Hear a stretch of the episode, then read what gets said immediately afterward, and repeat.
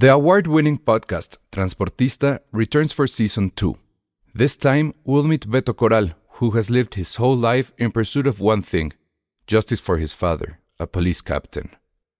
Captain Coral was mysteriously murdered shortly after leading the search block that captured and killed notorious drug lord Pablo Escobar. Listen to Transportista Who Killed Captain Coral? Available on the iHeartRadio app, Apple Podcasts, or wherever you listen to your podcasts. Hey, I'm Ryan Reynolds. At Mint Mobile, we like to do the opposite of what Big Wireless does. They charge you a lot, we charge you a little. So naturally, when they announced they'd be raising their prices due to inflation, we decided to deflate our prices due to not hating you.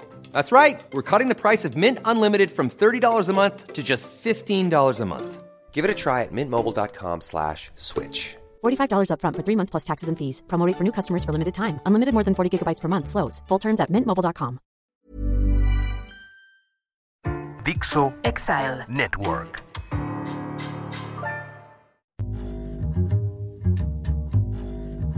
Hola, ¿cómo están? Bienvenidos a Filmsteria, el único podcast de cine que tiene más episodios que pisos La Torre de Mítica. Yeah. Sí, ¿no?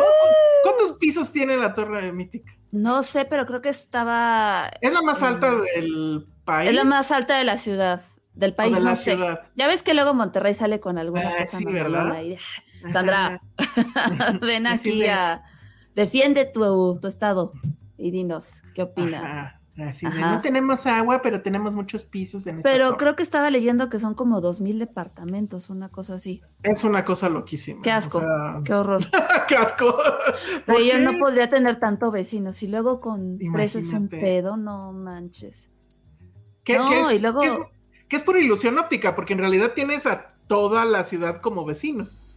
Nada más que ahí los tienes unos encima de otros, pero sí, sí, es así. Sí, y me está diciendo Jaime que creo que los departamentos son chiquitititos, como tipo lofts todos. No todos, hay unos que son lofts, va, creciendo, o sea, mientras más alto, más grande el, el departamento. O sea, imagínate los de hasta arriba. Han de ser la cosa más cabrona del universo. Y, y dice Sí. Jack Fan, y si tiembla, qué miedo. De hecho, Pues sí, pero no creo que se caiga, ¿no? O sea, esa es una de las cosas que sería imposible que se caiga. sí, ya porque aparte los nuevos edificios los hacen con estas ondas ingenierosas muy acá, que creo que les ponen como Ajá. los gatos, ¿no? Como, o sea, sí se mueve horrible. O sea, es Sí, seguro. Se cae. Ajá. Se te cae todo lo que tienes ahí. Desde ahí casa, sacas no. buenas fotos de cómo estamos sufriendo los de abajo. Ajá. Entonces eso. El siguiente septiembre se va a poner buenísimo. Ah, mira, no. 67 pisos según Google. Ay, güey, 67. Muy bien. Pues, De- Está bien. deberíamos de hablar de una bonita película que se llama Infierno en la Torre, pero me voy a aguantar. Bonita película. Sí, pues viene mucho al caso. Pero bueno, eh, como seguramente ya se habrán dado cuenta, los que nos están viendo en video, obvio, y los que nos están escuchando en audio, hoy no va a estar aquí Josué Corro. A lo mejor llega después, ¿no? En una de esas. Espero. Ok. Espero. Porque tuvo que trabajar, entonces anda en, en eso. La verdad es que se fue a cambiar estampitas del Panini. Esa es la, la verdad, pero bueno. Y Penny también se sintió mal y, y, pues decidió ir al doctor, lo cual nos parece muy correcto. Como dijimos, le ofrecimos mandarla a Houston, pero como ella odia el capitalismo, decidió irse a un doctor Simi. Entonces, IMSS, ah. ajá, no, al IMSS o al doctor Simi. Ah, no, porque el doctor Simi también es capitalista, ¿verdad? No, LIMS tiene que ser LIMS. Del Tiene que ser el IMSS. Entonces Ajá. va de pueblo. Entonces va a ir este, al IMSS. Pero tenemos un o una invitada muy especial. Adivinen quién. A ver, primero que si no adivinan, no, no, no le doy clic para que entre. Entonces, Ay, y la otra invitada sí, ¿no? Ajá, sí. No, ya de una vez. Venga, no, porque además ya la mencionaron, creo. Ay, ya se movió, entonces ya salió de cuadro. Ok, ya. Regresa. Ay, ya, súper obvio. Ajá, y entonces está Patti con nosotros. eh, No, hola, Pati. Hola, amiguis, ¿cómo están? Hola, Pati. Muy bien. Bienvenida. Ay, muchas gracias. Veo que Qué están bonito. iniciando con una plática este, presa del capitalismo rampante. sí, que nos Entonces, oprime a todos. Qué bueno que Penny no está aquí, igual y le dio un, un coraje así tremendo y por eso se nos puso malita. Es muy probable. Sí. Sí, porque debemos de confesarle al mundo y a ti, Ale, que nosotros ya fuimos a Mítica. ¿Y qué tal? Ya fuimos, ya fuimos. Queríamos sabotear el asunto, pero terminamos comprando cosas. Ajá. Justo, es Muy que mal. cuando abren esas cosas hay como descuentitos, ¿no? Sí. ¿O no había? ¿Sí? Sí, No voy a hablar de eso porque, híjole. No, sí, cuéntame, cuéntame. No, yo no compré nada. Yo compré un Lego. Un Lego así chiquito. Ay, Yo ver, se ¿de lo cuál? compré, tal cual, me llegó con una caja de Lego de págalo, March, y yo, bueno, ya. Ajá, pues, para, los, para los puntos, pero pues al final lo voy a tener para Los puntos. Sí.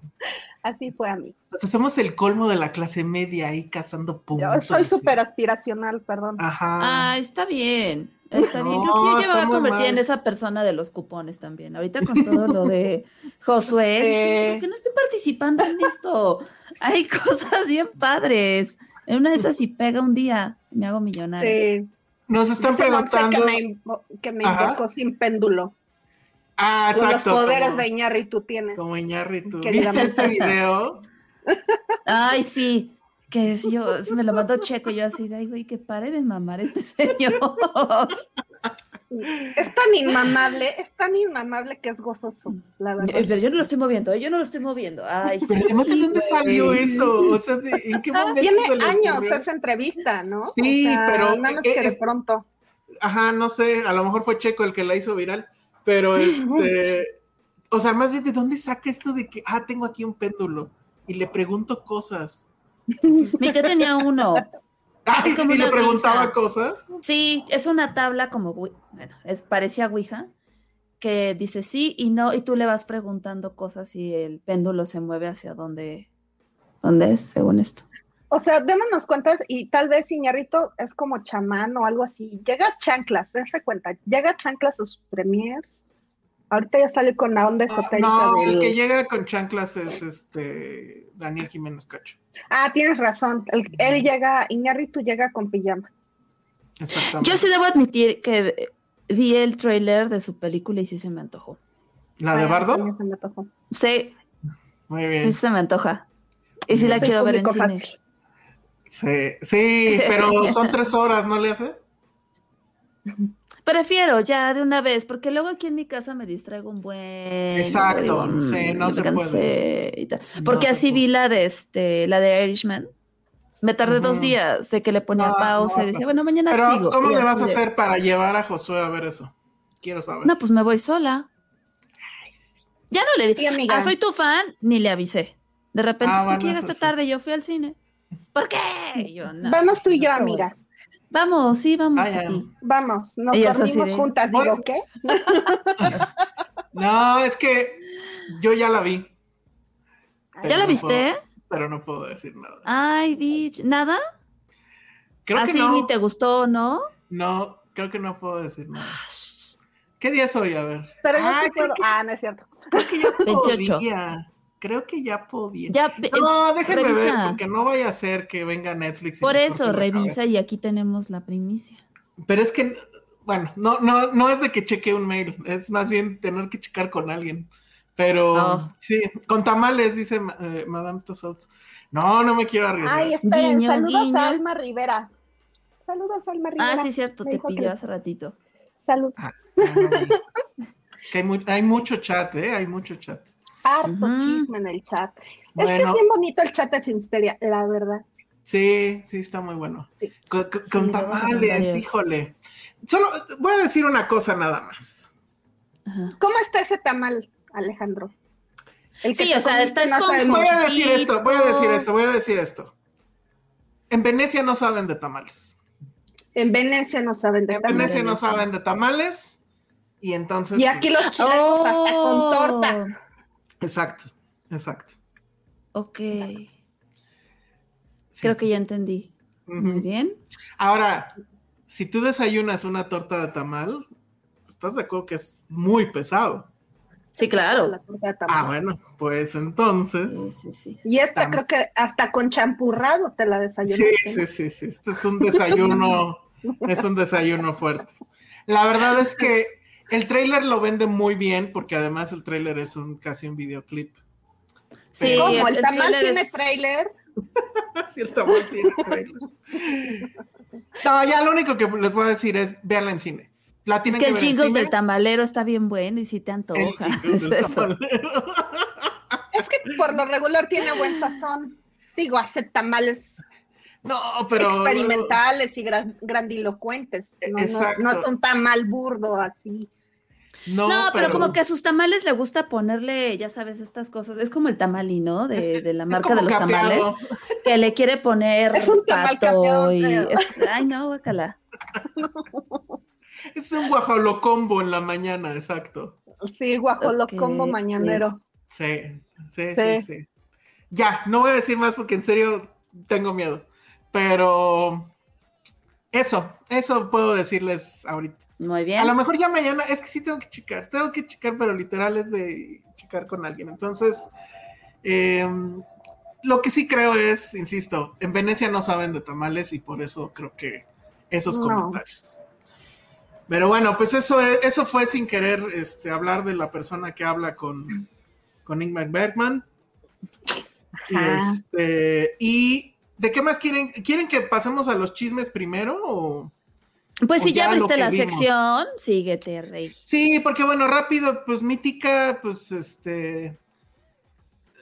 No sé, o sea, sí he estado leyendo de qué onda con el pueblo de Joco y cómo los afecta. Lo del agua, sé que es un hecho, porque conozco a alguien que vive casi al ladito y sí les afectó en algún momento, pero ahorita ya tienen agua. Les afectó de que un mes estuvieron sin agua. Sí. Madres. Y no fue tal cual la, la, la construcción de, o sea, que hubiera escasez, sino que más bien la- las tuberías no daban y tuvieron que hacer ahí un arreglo loco para que funcionara.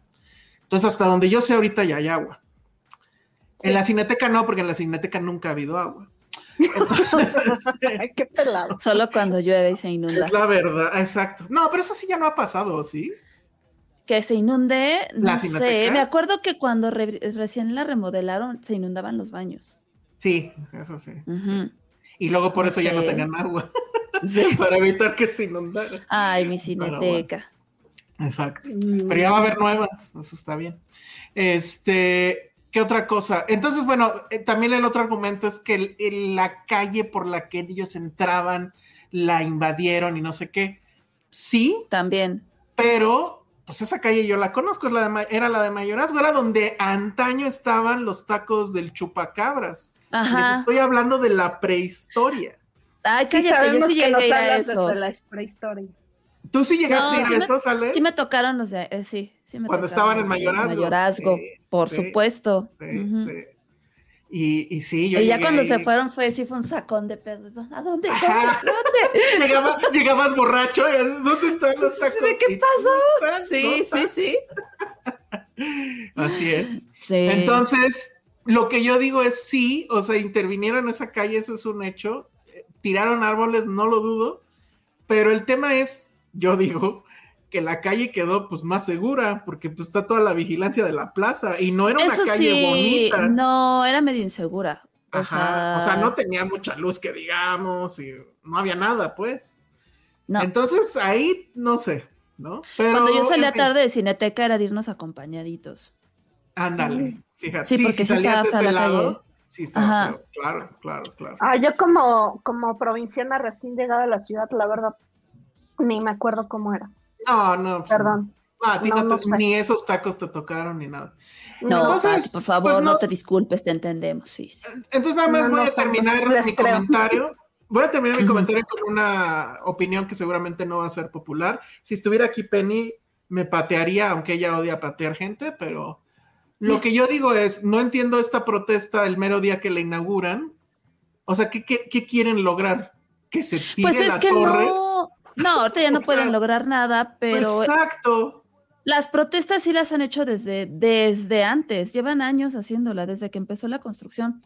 Y cuando tiraron todos los árboles, que creo que talaron como 50 árboles, sí la gente se puso bien, bien loca, porque Sí, el argumento sí. era, los vamos a tirar porque tapan la vista y se oculta un poquito. Ajá, o sea, ese era el argumento que se manejaba en aquel. Yo me acuerdo perfecto de eso, porque también tenía un conocido que vivía casi al ladito.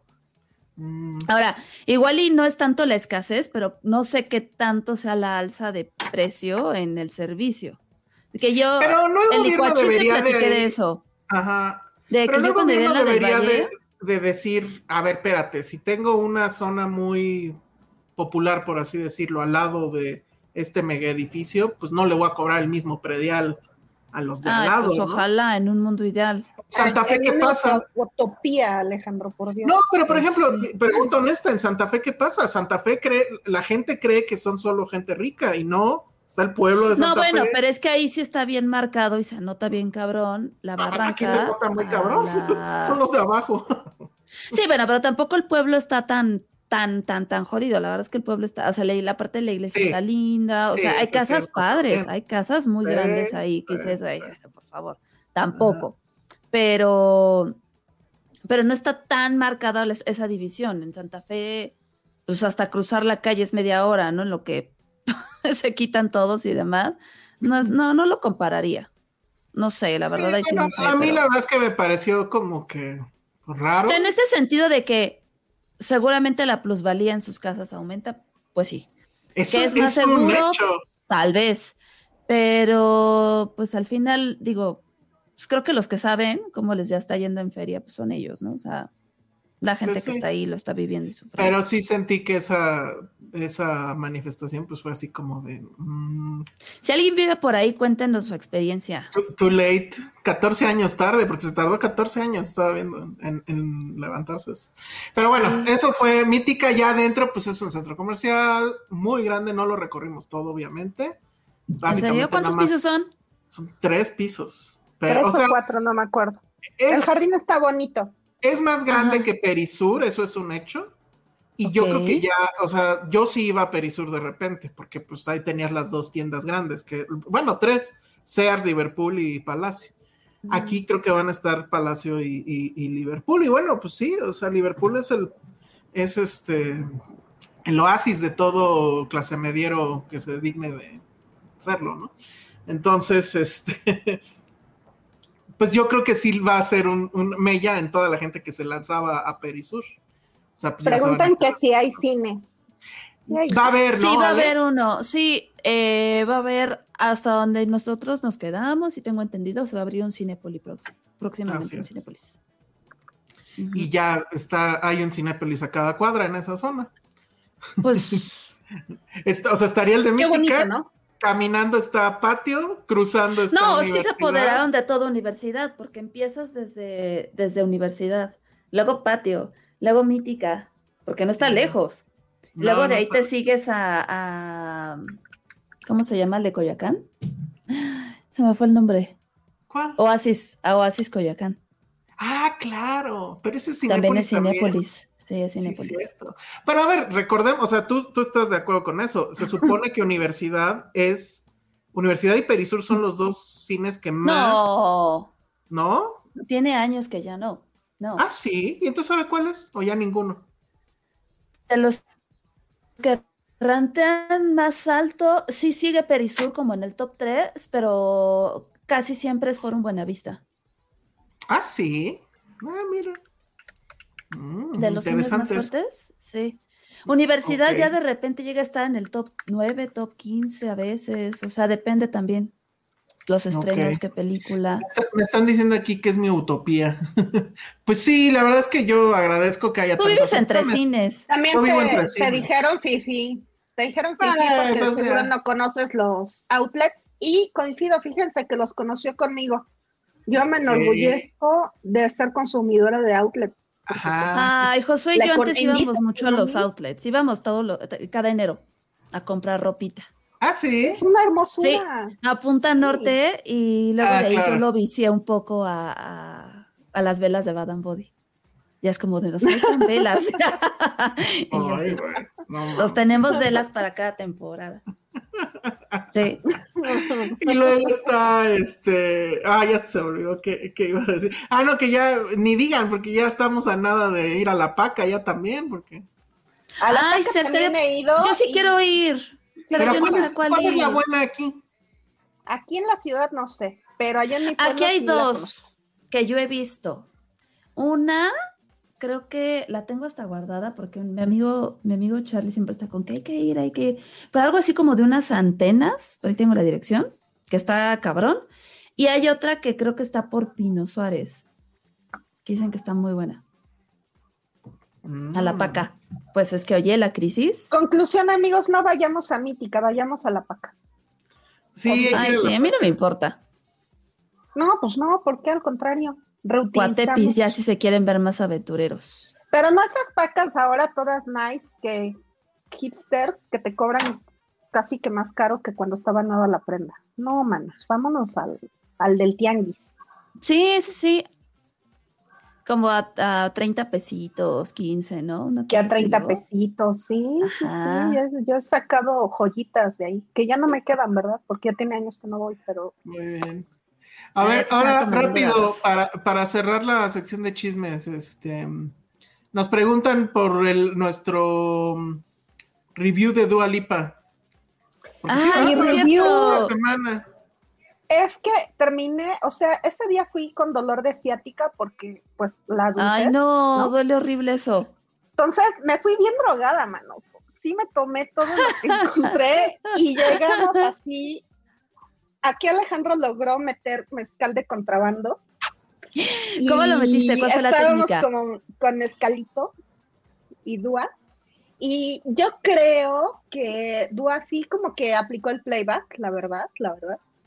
Ajá. Este, la chaviza andaba muy intensa, este, como que mucho empujón, mucho, y yo así de amigos, de todos modos, no importa si avanzan dos metros, no van a ver, o sea, estaba así, llenísimo, llenísimo, y pues bien, me la pasé bien, sin embargo, creo que en materia pop eh, sigue siendo mejor eh, Katy Perry en cuanto a conciertos. Katy Perry sí te, te maneja un show ultra top. O sea, ¿se acuerdan de, del Super Bowl de Katy Perry?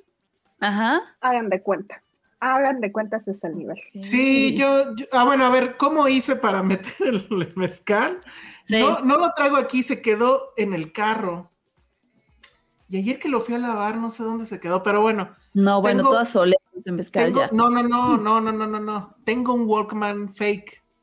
O sea, por fuera se ve como Walkman, le giras al volumen y ¡ay! sale mezcal. Entonces, entonces No, yo la ¿dónde verdad compraste eso? me lo regalaron hace un friego. Eh, eh, mi amiga Maranta, que ojalá me esté viendo, este, y la verdad es que solo lo he usado dos veces. Lo usé una vez para una función de prensa de una película de la India María, la última película de la India María, que dije, no, esto sí me tengo que chupar algo, porque bueno. Y este, y lo, hizo- lo usamos ahora, pero mi lógica fue, a ver, vamos a estar adelante. Y yo no soy fan de la cerveza. eh, Sí quería beber algo. Dije, no voy a pagar los precios de. Entonces le dije a Pati, me la voy a jugar, porque además llevaba como gabardina. Entonces dije, cuando me manoseen, pues hago hacia atrás la gabardina y, que, y ya. Y dicho y hecho, ¿eh? Ahora, sí la, sí la tentaron y sí sintieron algo, pero no me dijeron nada. O sea, creo que son las ventajas de ser viejo. Es así como de, ay, ya, pobre güey, pobre. Seguro es la caja Así de la "Ay, medicina este de este Señor señor. que va a andar Viene a cuidar a la hija. Ajá, ay, sí, claro, dijeron eso, vine a Ah. cuidar a la hija. Ah. Sí, sí, Pati, sí. Y hace, no, o sea, yo era la mamá también Tú eres la Ah, mamá de la hija también, güey. de la hija. Yo creo que nos veían ahí con unas, pero no sé, o sea, no Vienen a respetaron buscar a su hija aquí en el concierto que se les escapó. No respetaron mis ¿Por qué? canas, vale. O sea, me empujaban. ¿Pero por Y qué? yo con dolor de ciática. Pues porque Ay. estábamos adelante, porque Pues los nos hubieras empujado tú también. No, se puso a ¿Sabes discutir qué? con Los regañé, los regañé, regañé una chica. ¿Por ¿Qué le O sea, dijiste? Le dije, ¿te das cuenta que me tienes con los brazos arriba para no empujarte? Ah, sí, está bien, me dice la chica. Y yo de, "Oh, no, no está bien que por O tu sea, comodidad estemos padeciendo. o sea, ya, ya se le Ay, olvidó no. cómo es ir a conciertos. O sea, te empujan. ¿Desde pues, cuándo no iban a uno? Pues desde antes de la pandemia. Pues el, No, creo que el último fue que fue Perry. Morris, Morrissey. Estaba yo haciendo memoria. Fue el- en 2019 el de Morrissey en San Diego. Pero ahí la gente es como menos intensa, porque pues gringos, y aquí el, ya sabes cómo somos en México, que queremos así estar ahí en casi que en el escenario. Pues es que en este caso, por eso a mí también, o sea, la verdad es que no me encantó, porque uno no se escuchaba del todo bien. Mm, Se escuchaba pesar de- fatal, fatal, A pesar fatal. de que Y estábamos hasta adelante. Y dos, no veíamos casi nada tampoco. O sea, teníamos la pantalla de frente, pero no a ella, pues la vimos muy de lejos. O sea, Digo- eso, disfruté mucho más su concierto de cuando fue durante pandemia, que tenías que pagar por la, Mm, por la, por el streaming, ¿no?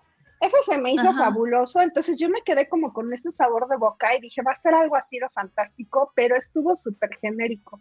Porque-. Mm, Porque también fue para mí una revelación. Es que, o sea, literal la mujer pone caliente a todo mundo.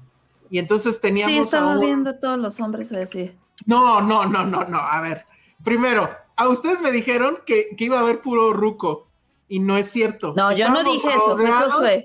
Estábamos rodeados de adolescentes. Dos, Josué las- dijo que íbamos a ser los únicos rucos, más bien, y tuvo razón. tuvo razón. Pero bueno, si dijo eso, entonces tuvo razón. Y dos, Ajá.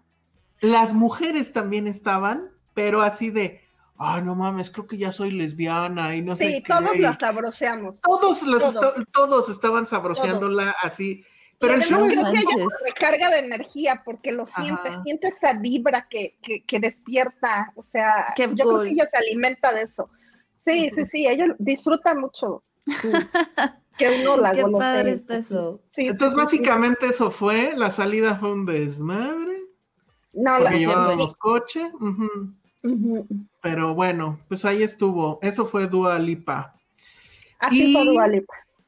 Pues creo que hasta ahí llegamos con los chismes, porque sí tenemos de muchas cosas que hablar, y además tenemos otro invitado. Queremos hablar de una película que tú no viste, ¿verdad, Ale? Porque apenas estrenó y dura ¿Cuál? tres horas, que se llama Blonde. No, si ya la vi ahí, dije, ay, pero es que si la veo y no está Josué, tengo que decirle primero, si no me va, me va a divorciar. Así. Yo tengo la ligera sospecha de que no la van a ver, pero bueno. No, ya si me Eh, dice que no la quiere ver, la veo yo. Bueno, dura tres horas, ese es como que también el tema. Bueno, dura menos, dura 2.40, pero se siente como si fueran muchas más horas. Eh, Ujú. Patty y yo ya la vimos, pero quise invitar, la verdad es que aprovechando que ahora sí que tenemos espacio, y es algo que yo también había querido hacer desde hace mucho tiempo. invi- eh, Ay, me emociono, mire, pongo manitas tía. Ya me dijeron que soy tía Pati y soy ultra tía. Sí. Bueno, es un amigo de muchos años ya, que pues es un amigo de Puebla. Para mí me parece que es literal una eminencia. Eh, ha leído todo, ha visto Todo. todo.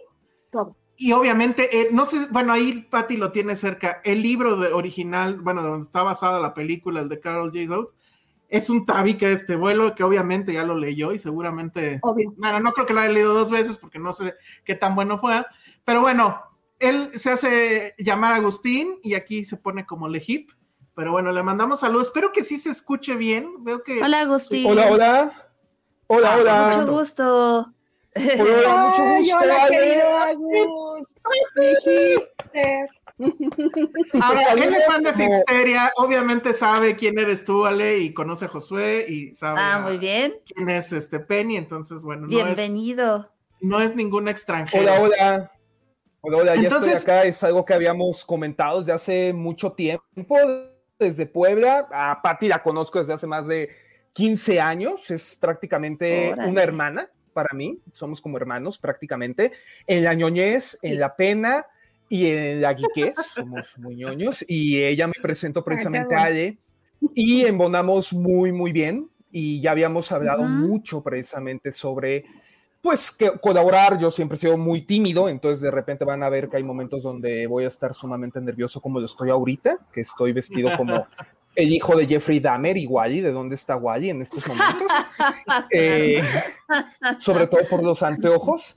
Pero justamente antes de entrar al aire, Ale me dijo, porque estábamos platicando de Blonde, estábamos dando nuestra opinión sobre Blonde y me dijo, oye, ¿por qué no te animas? Entonces, pues siguiendo un poco de línea Jeffrey Dahmer, yo estaba cerca de una bodega donde había buena señal de internet, que es donde estoy transmitiendo.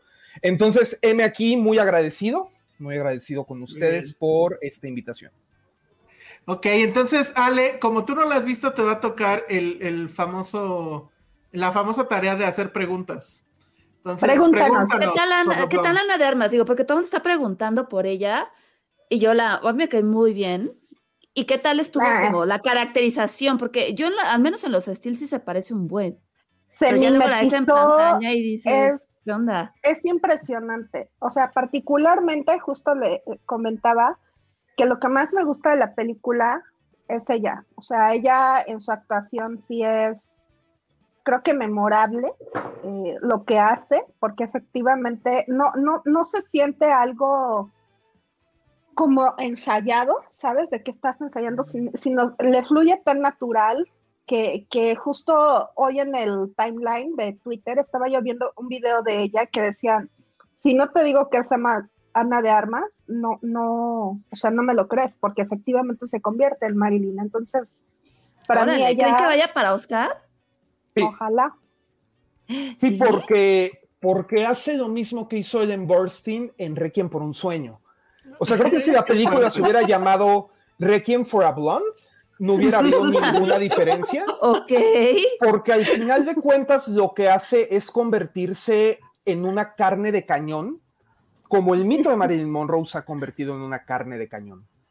Eh, vemos a una Ana de Armas sufriendo, encarnando a una Marilyn Monroe que llega frágil a este mundo, a este mundo de Hollywood clásico, llega ingenua, llega inocente. Y recordemos que Marilyn Monroe estudió en el Actors Studio, estudió en la academia de método más cañona que existe, de donde egresaron Marlon Brando, James Dean, pero con ella ocurrió algo muy curioso, era tan hermosa que nunca le dejaron Mm. eh, poder expresar su capacidad actoral en una cuestión que se tradujera a papeles que fueran de prestigio, de renombre. Ella nunca tuvo el reconocimiento crítico que tuvieron pues estos actores que ya mencioné, Steve McQueen también estuvo en el Actors Studio, sino que siempre era vista como la bomba sexual bobalicona. Ya años después supimos el martirio que ella vivió por ser famosa, ¿no? O sea, estos amantes que tuvo, estos maltratos que tuvo en manos de figuras que eran muy respetadas. Por un lado, Joe DiMaggio, que en ese entonces era ícono no solamente de béisbol, era ícono de América. De hecho, Simon and Garfunkel, recordemos que Mrs. Robinson le cantan en una parte a Joe DiMaggio, ¿no? El Where Have You Gone, Joe DiMaggio, como una manera de recordar a una América que en la canción hablan de que ya se perdió. Por el otro lado, también fue esposa de Arthur Miller, el dramaturgo más conocido en la cultura popular por ser el suegro de Daniel Day-Lewis, eh, ganador del Pulitzer, ganador de, bueno, nominado al premio Oscar, candidato al Nobel en varias ocasiones, pero que al final de cuentas estas dos figuras importantes la maltrataron tanto psicológicamente en el caso de Arthur Miller, que la trataba como una reverenda idiota, y en el caso físico, que es lo que ocurría con Joe DiMaggio. Entonces, lo que tenemos aquí es una Ana de Armas, que ¿por qué digo Requiem for a Blonde? Porque lo que hace es algo similar a lo que vemos que ocurre con Ellen Burstyn en Requiem por un sueño. Que Digo, vemos sí, a- sí la recuerdan, ¿no? Obviamente, a, a, a Requiem por un sueño. Ajá. Sí, claro, es que es, Es que es la más cabrona. sí. sí. Es Sí. que- pero es que es curioso, porque creo que Requiem por un sueño y Dancer in the Dark convirtieron el No. cine de tortura en algo de masas. O sea, porque al final de cuentas es sentarte y ver una película donde martirizan a una mujer durante dos horas y que vas viendo cómo uno por uno todos sus sueños son destrozados, a final de cuentas. Lo que ocurre aquí es que tenemos un planteamiento similar en la representación de la figura de Marilyn Monroe. Tenemos a esta joven ingenua llamada Norma Jean, porque esto es esencial para la cinta, que entra este mundo de Hollywood y que vamos viendo cómo poco a poco va siendo mancillada. Y vamos viendo el deterioro, pero vamos viendo el deterioro no de una manera eh, agresiva, una manera directa, sino que lo vamos viendo de forma gradual. Y aunque sabemos cómo va a concluir esta historia, nos aferramos un poco a la idea de que va a haber un Deus Ex Máquina, porque digo, es como que, spoilear Blunt es como que te spoilee la pasión de Cristo. O sea, ya sabes qué acaba. O sea, es una cinta que no hay spoilers. No. Sí, no, a ver. eh, eh, Oye, pero a que- ver, hablando de spoilers, ay, perdón. No, Bueno, no, una no. pregunta rápido. ¿Qué o sea, no creo que abarque toda la vida de ni que sea un biopic así estilo de, ay, cuando nació y cómo eran sus papás. O, Ah, no, yo- no. o sea, no. ¿qué, qué este, parte de la vida No. de Marilyn A ver, a Monroe? ver, ahí, eso Abarca. déjenme comentarlo a mí rápido. La película Ajá. está basada en la novela de Carol J. Soates, pero ella, justo en la primer página, pone una nota donde dice, a ver, esto es una novela. Entonces, estoy, y estoy haciendo una cinedoc que le llaman, que es agarrar una parte que sí es pues, de la realidad y, y- y de ahí crear una ficción. Entonces, es una Ah, ficción que tiene cosas que sí pasaron, pero que la gran mayoría no pasaron. Es Es decir, una reimaginación, es una Exacto. especie de Ajá. especulación, porque hay que entender que en el momento en el cual se publica Blonde, en el año 2000, que Joyce Ujú. Carol Oates ya era Joyce Carol Oates, la gran dama de Ujú. los siniestros. Que por cierto, a ella sí le gustó. Y que A tiene los sí le gustó. No, a ver, y que tiene los pies más feos, como nos mostró en Twitter en un momento que fue traumático, si es que siguen su cuenta, madre No. de Dios, o sea, era la mejor publicidad de talco de doctor, de, de doctor similar que se puede hacer más que los peluches. No, Pero en bueno. este caso es Ujú. una obra que se llama Blonde y que abajo dice a novel, A novel. una novela. Ella siempre habló de que era una ficcionalización, tomando en cuenta los rumores que siempre habían habido sobre Marilyn Monroe. Dice mucho que la novela haya sido publicada en el año 2000 y dice mucho que haya sido publicado como una novela, porque en este caso el medio es esencial para la historia que Joyce Carol Oates contó. Habíamos tenido muchas biografías de Marilyn Monroe en manos de Norman Mailer, que hizo una biografía bastante contrastante en la cual mostraba fotos de Marilyn Monroe en esplendor, pero que lo contrastaba con detalles escabrosos de la vida. Tuvimos una biografía de Donald Spottom, que fue la primera que se encargó de decir de una forma abierta en la lista de los bestsellers lo que ella había sufrido. Y que siempre había sido carne de cañón Marilyn Monroe para muchos chismes del Hollywood clásico. Piensa, por ejemplo, en un James Dean, que murió joven también. Siempre pensamos en un James Dean con la figura de el gran actor, el hombre que no nos mostró su potencial, el hombre que si hubiera seguido vivo se hubiera dedicado a otra cuestión artística. Marilyn Monroe nunca le hemos concedido esa posteridad. Marilyn Monroe existe como un objeto para hablarte, junto con Judy Garland, de los horrores que se cometieron en el Hollywood clásico. Más que ser una actriz que, repito, ella estudió en la Academia de Stanisław Slam, que no era muy fácil entrar ahí, siempre fue vista como una estrella, siempre fue vista como un sex symbol que era gracioso. Por algo, su gran papel dramático fue su último papel. En, la, cin- en esta cinta de John Huston, que comparte créditos con Montgomery Clift y con eh, Clark Gable, The Outsiders, que también fue la última película de Clark Gable, es una cinta maldita. Pero en este caso, ella toma la cuestión de contarlo por escrito como si fuera tomando las herramientas de los folletines y de los chismes, que en ese entonces permeaban mucho. Es una novela que ella decide esclarecer que es una novela, porque muchos de los personajes eh, que ella narra eran personas reales, y ella no se refiere con el nombre a ellos. Arthur Miller es solamente el dramaturgo. Joe DiMaggio es el exatleta. Para evitar demandas, pero sobre todo para tomar las herramientas de la ficción y poder construir con respecto a las referencias que tenemos en la cultura popular de ellos, pero que al mismo tiempo les da un infinito en el cual se puede jugar mucho con estas figuras que son icónicas. Y al no ponerle un nombre, pero basarse en descripciones, la imagen te que te crea en la cabeza, ajá, pero tú lo acabas de decir, te das una idea no pone los puntos sobre las IES. No hay una referencia física que nosotros podamos tomar que ocurre en la película. Cuando vemos, por ejemplo, a Adrian Brody interpretando a Arthur Miller, que ves y dices, está caracterizado como Arthur Miller. También sale un Kennedy, ¿no? Dos, Salen dos. eh. salen Ah. dos. Pero, Eh, pero a ver, ese, ese es entonces el libro. ajá. El- y, y- y este Dominic, que tiene sí dos obras que yo sí considero mayores, Killing Them Softly y The Assassination of Jesse James. y tres, el documental de Nick Cave. Ah, bueno, y el documental de Nick Cave, que además hizo- Nick Cave está aquí presente, hace música. Entonces hace la adaptación, además es una adaptación que tengo entendido que sí aprobó Carol J. Soates, ¿no?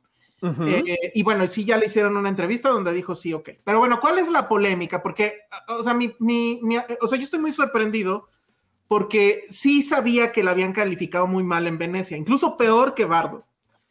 Pero no pensé que las críticas fueran tan brutales. Y leí Han ya sido muchas, brutales. pero cañón.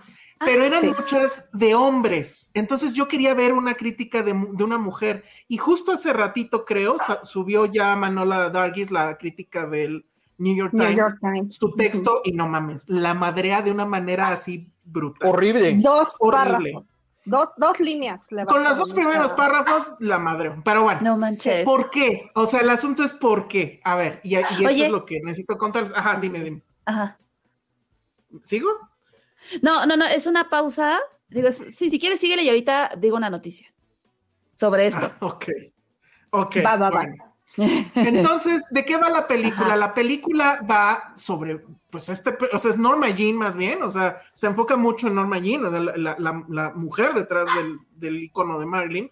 Y lo que vamos a ver es cómo toda la vida fue una víctima, porque la vamos a ver primero con su mamá Mm. y cómo su mamá, que pues, estaba medio loquita, pues este, la trataba muy mal, le decía que su papá algún día iba a llegar, cosa que nunca pasó. Este, y en la vida real ella estuvo en varios internados, creo, aquí nada más la vemos en uno. Y ella Luego trabajó vemos- en una fábrica, además. Ah, sí, cierto, sí, O sea, cierto. ella bueno. trabajó en una fábrica, en una época en la cual trabajar en una fábrica era vivir en una novela de Charles Dickens, pero en el siglo Exacto. XX. O sea, que eran condiciones inhumanas y que sobre Sí. todo Oye, había una- De Charles Dickens. una vejación hacia la figura del empleado, ¿no? O sea, había una vejación. Hipster, Mande. ya están diciendo aquí que igual y es necesario, o sea, que se sienten ya en la necesidad de tomar apuntes de cuando te Hola, escuchan. hola. Y le- ¿me, escuchas? es que dice, siento Sí, como sí, si sí. estuviera que ponerme a, a- a tomar apuntes. Y es que, bienvenido, Iván. Eh, Así es nuestra vida con, con, con Welcome Agustín. to. Eh, eh, Exacto, bienvenidos a Guslandia. No, pero mira, mientras nos expliques, todo está bien. Pero bueno, entonces el tema, nada más déjenme rápido decirles de qué va y ahorita ya decimos sí, sí, por qué sí. estamos de acuerdo o no en que es una mugre, porque al parecer ese es el punto, o sea, es una mugre o, o- o la rescatas. Ok. Eh, Pero así se va, entonces luego vemos cómo obtuvo, pero son saltos así, no vamos a ver así, este, como en la clásica biopic, de, ay, pues entra a la escuela, ¿no? O no sé, no, o sea, de repente, pum, corte y ya es Ana de Armas, al principio es una niña, luego ya es Ana de Armas, entrando a la oficina del ejecutivo de la Fox, que no me acuerdo quién es, es este, ay, no sé, tú sí debes de saber, Agustín, El pero bueno, Es. es Zanuck. bien. No, no, es Fox. Eh, yo. Zanuck. No, Daryl Zanuck Es es, Fox. Zanuck, Es Samuel Goldwyn. Sam- Samuel Ah, o es Goldwyn. Samuel Goldwyn, el que sea, Ajá. entra y pues lo que vemos es que le hace casting coach. Tú sí sabes, todos sabemos que es un casting coach. Por supuesto. Sí. Que, que bueno, ¿no? Entonces no lo voy a explicar. Y así se va, ¿no? Entonces el primer marido, pues que creo que sí fue Dima No, ¿quién fue? No, Sí, fue el primer marido fue un sujeto normal. Fue un Mm, sujeto bueno, sale, normal ¿no? en el sentido de que fue un ciudadano, eh, un ciudadano que se enamoró de Marilyn Monroe cuando ella estaba empezando eh, a entrar al mundo de Hollywood. DiMaggio es el segundo. O sea, Joe, Joe DiMaggio Mm. es en ese entonces el equivalente cuando, híjole, y estamos viejos, cuando en los años 90 Lucero y Mijares se casaron y que salieron en las portadas de todas las revistas. Ajá, Ujú. Lucero y Mijares, porque Lucero era la novia de América. Claro. Cuando se casaron, Joe DiMaggio y Marilyn Monroe, el gran ex atleta, con O la Luis gran García y figura el sexual de Castillo. Hollywood. Ajá, porque también tenían las mismas dinámicas, pero es otra historia. Pero bueno, Este- entonces vemos todo esto. Vemos, vemos todo esto y la verdad es que sí, efectivamente, lo único que vamos a ver son dos horas 40 minutos de ver cómo Norma Jean slash Marilyn Monroe fue pues básicamente abusada sistemáticamente por todos los hombres que se cruzaban en su vida. La película sí perdona a Arthur Miller, Ay, ¿no? Eh, a- a- no, ¿cómo se llama el escritor? ¿El dramaturgo? Arthur Es- Miller, es Arthur, Arthur Miller. Miller. Es Arturo Miller. Ah, Y eso pero, creo que es ojo. Ar- perdona a Arthur Miller, pero creo que el que tenía más tela de dónde cortar era Ah. Arthur Miller. Sí. O sea, Arthur ser. Miller, eh, no, eh, hay una historia eh, bastante negra. Digo, también los chismes literarios de repente son escabrosos. Que él tuvo un hijo con síndrome de Down y que cuando Ah. nació Lo metió a un hospital, lo abandonó, lo metió a un manicomio, o sea, un Bueno, hospital psiquiátrico. Y que, lo, y que el que hizo que se reencontrara con el hijo, fue- y cuando ya Arthur Miller tenía 80 años, fue Daniel Day-Lewis. O sea, que él como Ah, que los unió. Ajá, exacto. O sea, ya que, que Daniel Day-Lewis te, con- te conecte con alguien. O sea, eso ya es. eso ya es ciencia ficción. bueno, entonces está eso, pero creo que el, el tema, o sea, eso es- de eso se va la película. Ahora, Ajá. ya vamos, y bueno, vamos a tratar de hacerlo más rápido porque si no nos- se nos van a ir las dos horas. A mí me gustó en el sentido de que yo sí le compré al director toda la atmósfera.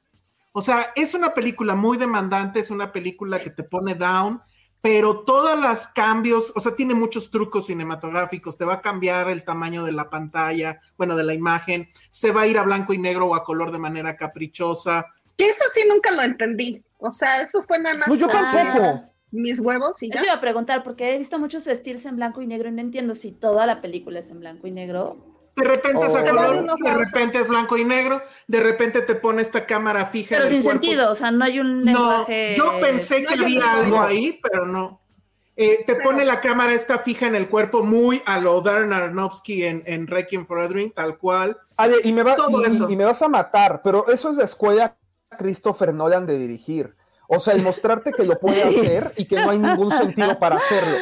O sea, eso es No, totalmente pero- Christopher Nolan. Pero aquí sí yo, ahí sí yo difiero porque digo que sí había un sentido y es crear Yo esa atmósfera. A mí me parece me- que es creo una que- película. Déjame nada más acabar con esto y, y ya eh, Ujú. vamos, eh, eh, vámonos cada uno.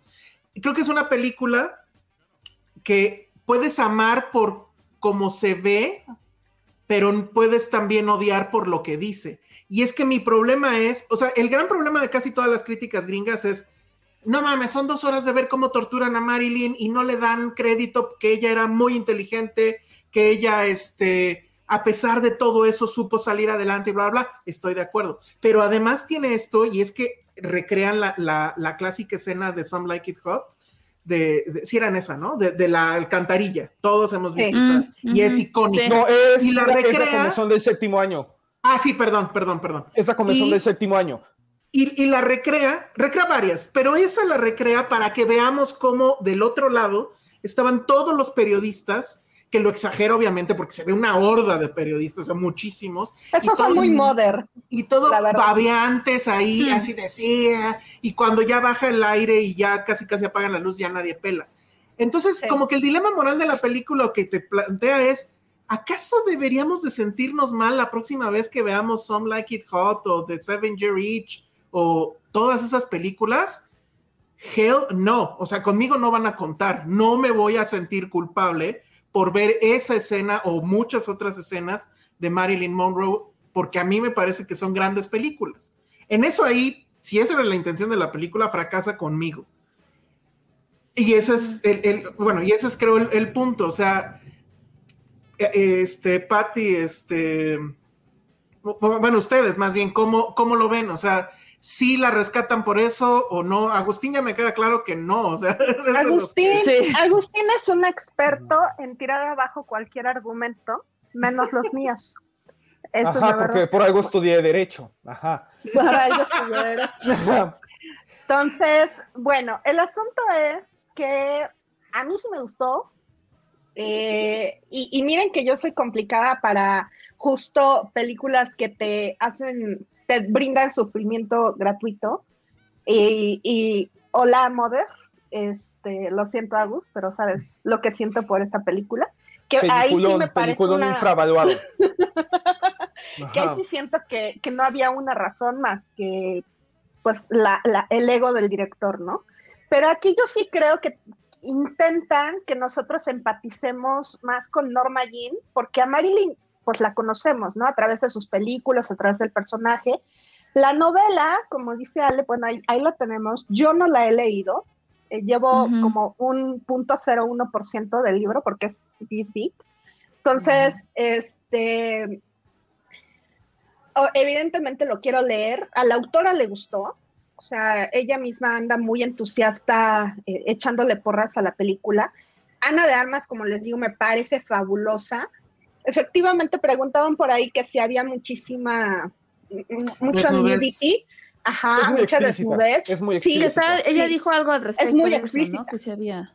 Ajá. que dijo que a, e- a ella le parecía terrible. Triste, que ¿no? Estos de- triste que estos desnudos que ella hacía en pos de una historia fueran utilizados de una manera masturbatoria y que cualquiera pudiera googlearlos en internet, sentir una satisfacción sexual, pero Ujú. que el contexto, pues es un contexto horrible, excitarte viendo esas imágenes. Totalmente. que ella hablaba porque no- mucho y que aparte los riesgos que ella toma como Ujú. actriz acaban convirtiéndose en puñeta, ¿no? O sea, al final de cuentas, Porque además de todo, ella- ella, es- ella, ella lo hacía, se, se la, se la pasaba en cueros en su casa, o sea, y pues lo reflejan en la película, ya que tengas, y, y hay una escena donde Di Mayo la golpea a ella estando semidesnuda, o sea, es, este, no, no, no te puedes excitar con una escena así, ¿me explico? Efectivamente, creo que Sí. la, la, la escena más sexual que hay es de un trío, que, que, que implica un trío, pero ni siquiera se ve tan, creo que eso podría decirse o muchos podrían decir que esa es la parte más pretenciosa del film, porque realmente no lo ponen, te lo evocan, ¿no? O sea, no, no es muy claro, hay una distorsión de la imagen que a mí me pareció hasta eso eh, a propósito para cuidar justo ese aspecto de no sexualizar más al personaje, a, a la memoria más bien de, de, de Norma Jean, porque era justo el, el Pero- papel. O sea, a mí me dejó esa impresión. Me dejó la impresión de que Norma Jean parecía esa sexualización. pero también deshumaniza. O sea, tú acabas de mencionar un punto esencial. Al final de cuentas, deshumaniza mucho a este personaje con, revictimizándola. Alguien preguntó en el chat, de hecho, oigan, ¿victimizan a Marilyn Monroe? No, la revictimizan. Porque literalmente es basar una historia en algo sumamente escabroso Sí, sin que haya como un fin que no sea, o sea, a ver, entretener no lo hace, te incomoda, te lacera, pero creo que al final de cuentas no hay como un punto en el cual entiendas por qué lo está haciendo. O sea, creo que es un poco, me gusta definirlo como la escuela de producción de Ryan Murphy. O sea, que tú ves una de las series que hace Ryan Murphy, que a mí me parece que es el Christopher Nolan del trash. O sea, que él toma todo lo trash y lo eleva como a calidad. Entonces, yo, yo siento que está pasando con esta película lo que pasó en, sa- en su momento con la película de las niñas que bailaban eh, de manera Ah, muy la sexy. de. Sí. Cuties. este, Cuties. Cuties. Exacto. Cuties. ¿Por qué? Porque dicen, realmente es necesario mostrarlas haciendo eso, las estás sexualizando con la película y demás. Pero entonces, ¿cómo presentas ese argumento de la sexualización justamente que existió con ella La sin justificación. plasmarlo? Ujú. O sea, está pasando Sí, que fue lo que criticamos esa en su película. Y esa película fue muy criticada, lo mismo que está haciendo esta, por las mismas razones. Porque Sí. no hay como una justificación. Hay justamente, o sea, justamente estaba viendo como una especie de discusión de, ok, ¿qué es lo que el director nos quiere mostrar? O sea, de entrada creo que nunca queda claro exactamente. O sea, si es una cuestión de ponernos a nosotros como testigos, como si fuéramos nosotros los medios que reportaban sobre Marilyn Monroe, es comprender y sentir empatía por el sufrimiento o es darnos cuenta de que Hollywood no era la máquina de sueños que ya hemos tenido mil series, mil documentales, mil libros que nos dicen eso de una manera con un fin, por ponerlo así. Al final de cuentas, Marilyn Monroe fue una persona que creo que sus momentos de felicidad fueron sumamente contados. Es una, o sea, fueron sumamente contados. o Ay, sea, qué tuvo- triste. o sea, siempre cuando vemos un momento Sí, icónico no de Marilyn manches. Monroe, hay dolor atrás. Y eso sí lo transmite bien Andrew Sí, Dominic. muy bien. Y creo que es por eso la cuestión del cambio de color. De por un lado hablarte del glamour y por el otro lado hablarte de lo crudo, ¿no? O sea, justamente ayer y yo estábamos comentando la cuestión de Nope, de esta cinta de Jordan Peele que ya reseñaron. que una de las líneas narrativas que tiene es tú como espectador, ¿qué estás dispuesto a dejar pasar de abuso para entretenerte como espectador? Hay muchas cosas que nosotros del Hollywood clásico que amamos, dejamos pasar por alto y que son cosas verdaderamente atroces para Sí. poder disfrutar las películas. Tenemos un Stanley Kubrick torturando a Shelley Duvall, tenemos a una- Uh, no toques esa fibra. Alfred Hitchcock, Alfred Hitchcock arruinando Sí, no. la carrera de Tippi Hedren, Ay, hijo, es que. Michael Curtis. No, no, no. Es que mi punto sí. es el siguiente. Mi punto es que nosotros como espectadores, en muchas ocasiones, tomamos ese horror como leyendas que hacen más interesantes o que ayudan al de boca en boca a vender el producto que nosotros vamos a consumir. Don't Worry Darling, una cinta totalmente mediana, la gente corrió a verla para ver si el desastre se veía en pantalla. La cinta fue inflada por la leyenda que había. Quieras o no, este tipo de leyendas es una herramienta de publicidad que es impagable. Y también tenemos que asumir, y que sobre todo, ¿cómo decirlo? Que muchas de las grandes obras de arte, y de hecho lo había platicado contigo, Patti, eso lo habíamos platicado, están hechas por personajes horribles, que son considerados dioses. Pero ojo, cuando hablamos de dioses, si tú lees los dioses de la mitología griega o de la mitología nórdica, eran seres humanos atroces que creaban y que creaban cosas que al final de cuentas llegaban a una posteridad. El buen arte llega a una posteridad, yo lo considero así. El asunto con esta película es que más que hacernos ver como testigos, porque creo que también Andrew Dominic ha de amar a Mijael Haneke, o sea, lo ha de amar durísimo y ha de haber dicho, ya sé lo que voy a hacer, porque siempre la cámara está de una manera que es invasiva. O sea, no hay un solo... Bueno, es de- la cámara más Ajá. invasiva del universo. No voy a decir por Sí, qué, Yo tampoco, pero, pero, la sí cámara es invasiva. cabrón. Y la Sí. cámara, sobre todo, te das cuenta que violenta a Marilyn Monroe, que violenta al personaje. O sea, que esta incomodidad la transmite porque el ojo de la cámara busca eso, o sea, busca estar en momentos íntimos, en momentos de, de- detrás de puertas, pero que al final de cuentas es una cinta que se convierte un poco en torture porn. O sea, se convierte un poco, en lugar de, de narrarte el horror de Hollywood o algo, revictimiza a Marilyn Monroe. Revictimiza la posteridad a la que se le condenó a Marilyn Monroe. Revictimiza a los implicados, porque también tú mencionabas el caso de Joe DiMaggio. Y Joe DiMaggio fue un patán. Joe DiMaggio la golpeó. Pero también Joe DiMaggio chisme. es que también Joe DiMaggio, cuando murió Marilyn Monroe, le mandaba flores a la cripta todos, todas las semanas. O sea, creo ¿La que todos los días, de hecho, por la culpa y por la Culpa. redención. Sí, sí, eso sí sabía. Entonces, este es un punto que yo quería tocar. Es una cinta que no concede redención a ninguno de los personajes y ninguno de los involucrados. No hay un blanco, no hay un gris, no hay un motivo. Todo es, todos son malos, hay una persona que sufre y no hay un solo respiro o un solo claroscuro que te permita apreciar por qué Marilyn Monroe se sometía a esto. No, o sea, y que al final de cuentas acaba, quieras o no, glorificando un poco esta máquina. Sufres Ok. por el personaje. Pero al final de cuentas lo que te dicen es, pero vean los clásicos que creó, ¿no? O sea, hay una, hay una cuestión narrativa ahí sumamente extraña. O sea, en el momento en el cual te recrean las escenas icónicas, porque también está este momento en el cual ella canta jazz, que creo que es de los caballeros las prefieren rubias, que la escena es cuadro por cuadro de escena original, ¿no? Y que aquí lo que te dicen es, te muestran esta escena, esta escena que es parte de la magia del cine, como lo es eh, Marilyn Monroe con la falda levantada, pero que después el director te muestra el horror que hay detrás y el, y el horror que siguió. Entonces, eso es una herramienta muy truculenta, porque entonces dices, ok, entonces todo valió la pena porque tenemos arte, porque tenemos cine, Ay, Es que, ese es, es que ese es el juego moral de, la- de que la cinta que yo no le compro. A ver, Ajá, yo rápido. tampoco, o sea, eso me parece muy extraño. Pero, ajá, es que lo extraño es eso. O sea, a mí sí me gustó desde el punto de vista cinematográfico, de lo que hace con las atmósferas, de lo que hace con la luz, lo que hace con Ana de Armas. La verdad es que el único respiro que tiene la película es ella.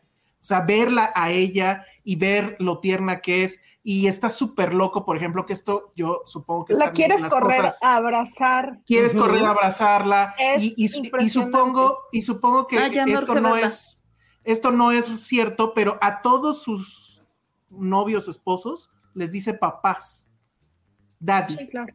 y, y- y bueno pues, te Órale. ponen ese es súper obvio no de obvio siempre estuvo buscando a su papá y lo estuvo buscando en, en- en- en todos sus ¿Y su maridos? No sé, es muy divisiva. Quiero pasar ya eh, para cerrar, porque si no, en serio, se nos va todo el, el podcast eh, con, con los comentarios, que son muchos. Bueno, Noeminki dice, Patty, mi hija dice que te pareces a Meryl Streep en Devil Wears Prada, ok. Ay, amiga. Dile a tu Ya nos, pre- nos preguntó Ana Fox que si hay mucha nudity, ya lo contestamos. Este, que cuántos minutos de aplausos le damos. No, pues no sé. O sea, es que es muy divisivo esto. Yo la verdad sí hubiera, le hubiera aplaudido a él, pero no al mensaje que al parecer quiere transmitir la película. Jonathan, ah, bueno, ya habíamos comentado también. Dice, Andrew Dominic es muy buen cineasta, pero va muy al extremo y sexualiza de manera exagerada e innecesaria. Sí, bueno, eso también se presta a un debate. Hay una Pero escena ojo, que va a ojo, causar... ojo, ojo, no siempre. Porque mencionábamos el documental de Nick Cave. El documental de Nick Cave fue el documental que él hizo cuando Nick Cave se encontraba grabando su disco Skeleton Tree, que es el disco que él grabó posterior a la muerte accidental de su hijo de 15 años. Es un documental muy sobrio, si lo pueden ver, véanlo porque es verdaderamente conmovedor. Creo que la mujer de Nick Cave es un ejemplo de fuerza y de fortaleza por todo lo que vemos en esa película. Y que él deja que Nick Cave monologue, deja que Nick Cave grabe sus canciones, que los amigos de Nick Cave hablen, que la esposa hable. Pero no lo banaliza nunca y no lo vuelve morboso. O sea, no hace una cuestión de compadécete de él. Ves a una persona siguiendo su vida. La novela en sí es explícita. La novela sí es una novela que tomaba, como ya lo dije, el formato del amarillismo para narrar la historia de una mujer que se convirtió en víctima del amarillismo. Y aquí la película lo que hace precisamente dentro de su narrativa es muy influenciada por Haneke. Ustedes van a saber en qué escena esto ocurre. Tal vez por eso me gustó. Ok. No, no, no, pero es que, pero es que lo que hace al final de cuentas es narrarte la historia de alguien que sufrió mucho, pero nos dejó buenos momentos del cine. Ujú. Mm. Entonces, Ay, nunca ves esta... Exacto.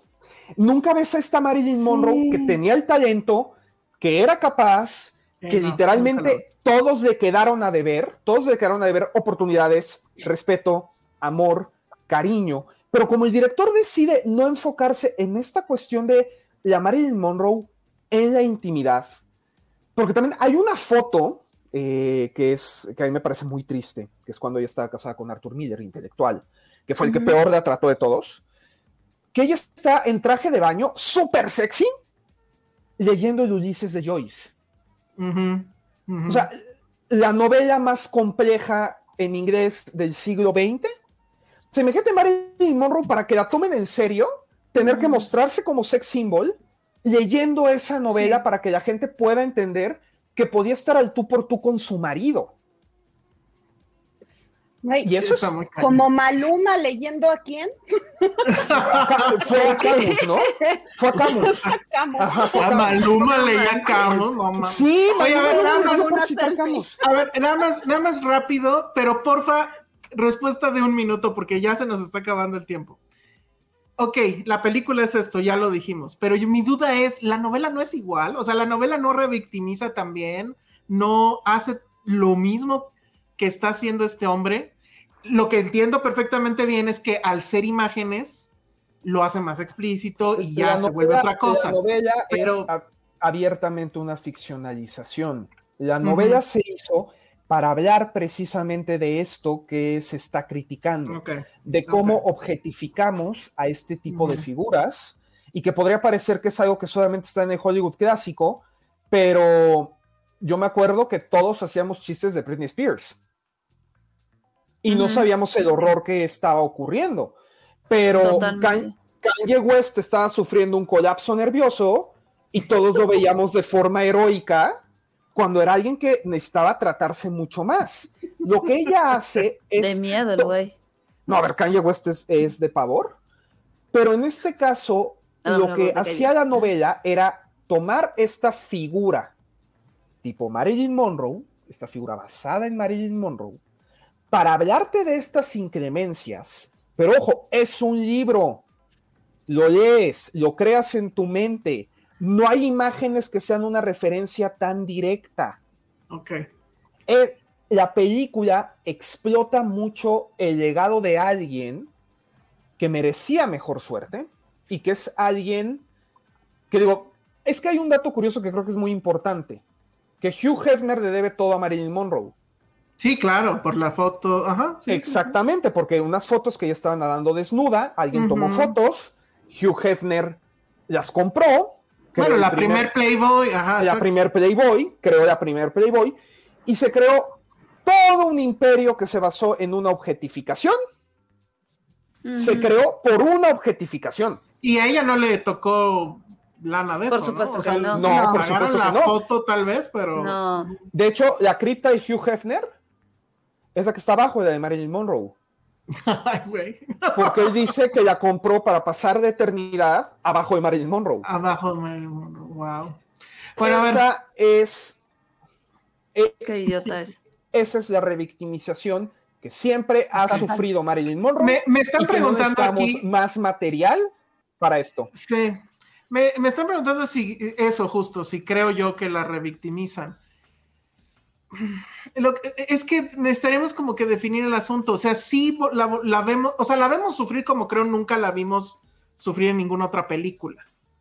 Pero eh, el asunto es como para qué. Y ese es el, el- el- el tema. O sea, yo no entiendo para qué lo hizo este hombre. Si lo hizo justo para que cuando volvamos a ver una película de Marilyn Monroe, sepamos que en esa escena en particular se la estaba pasando súper mal. Y eso a mí de qué carajos me sirve.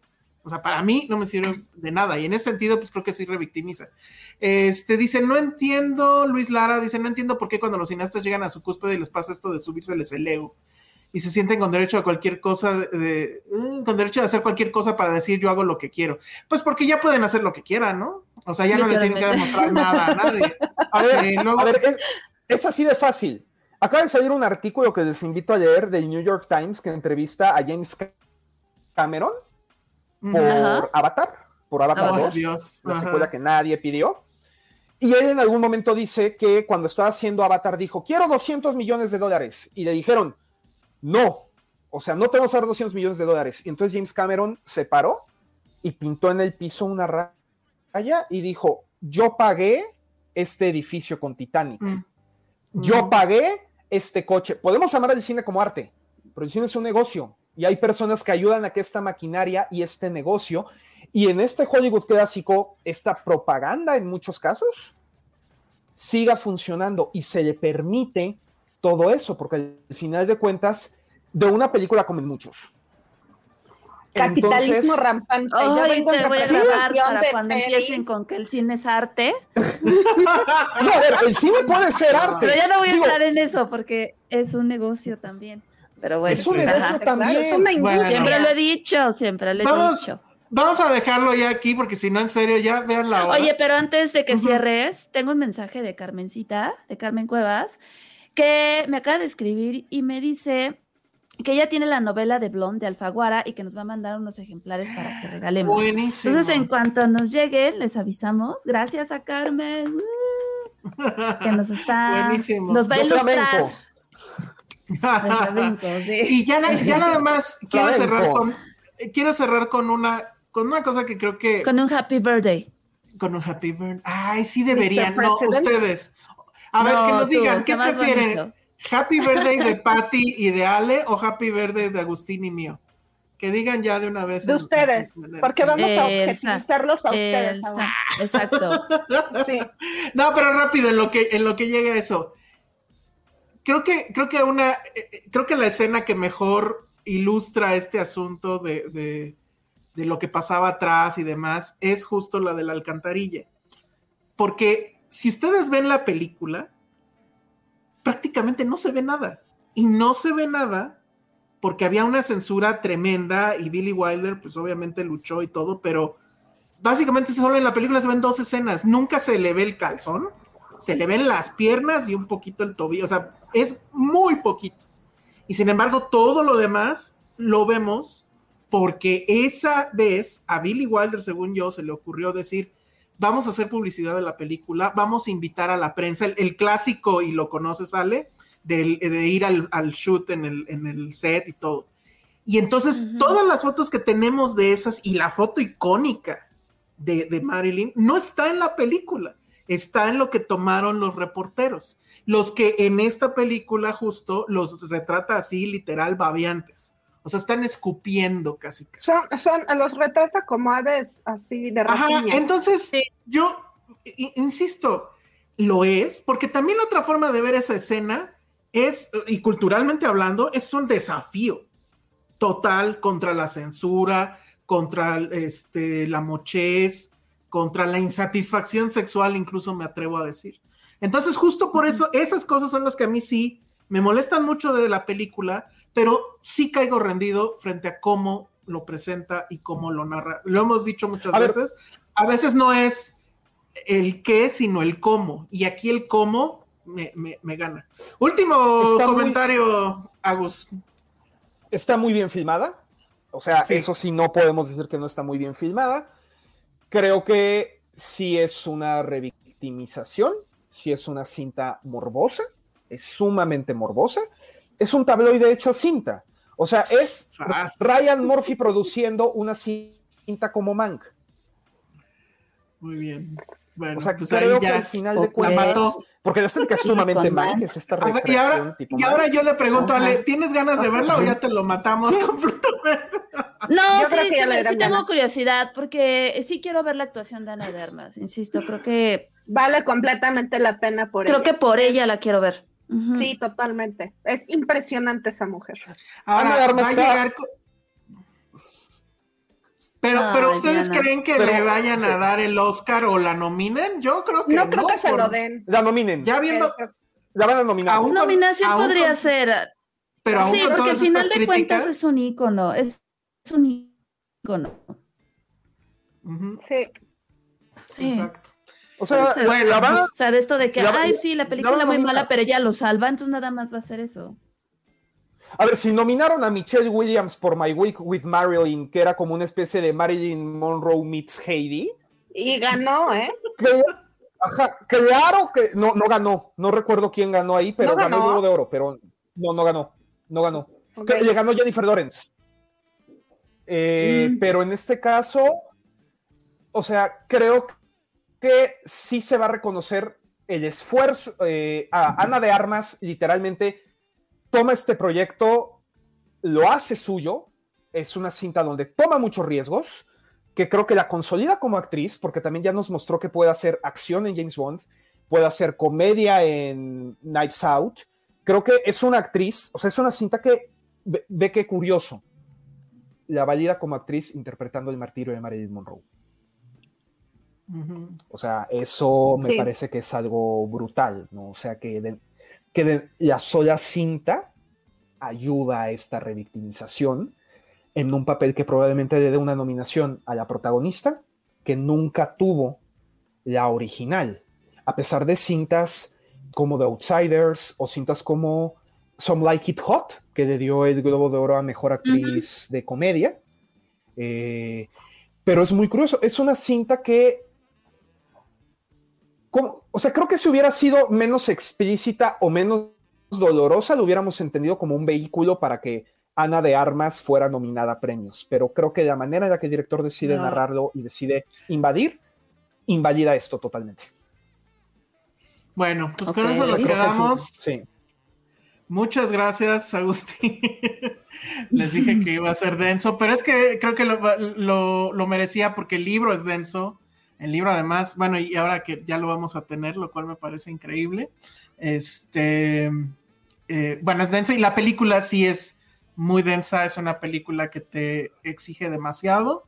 Es una película que te deja exhausto al final, la verdad.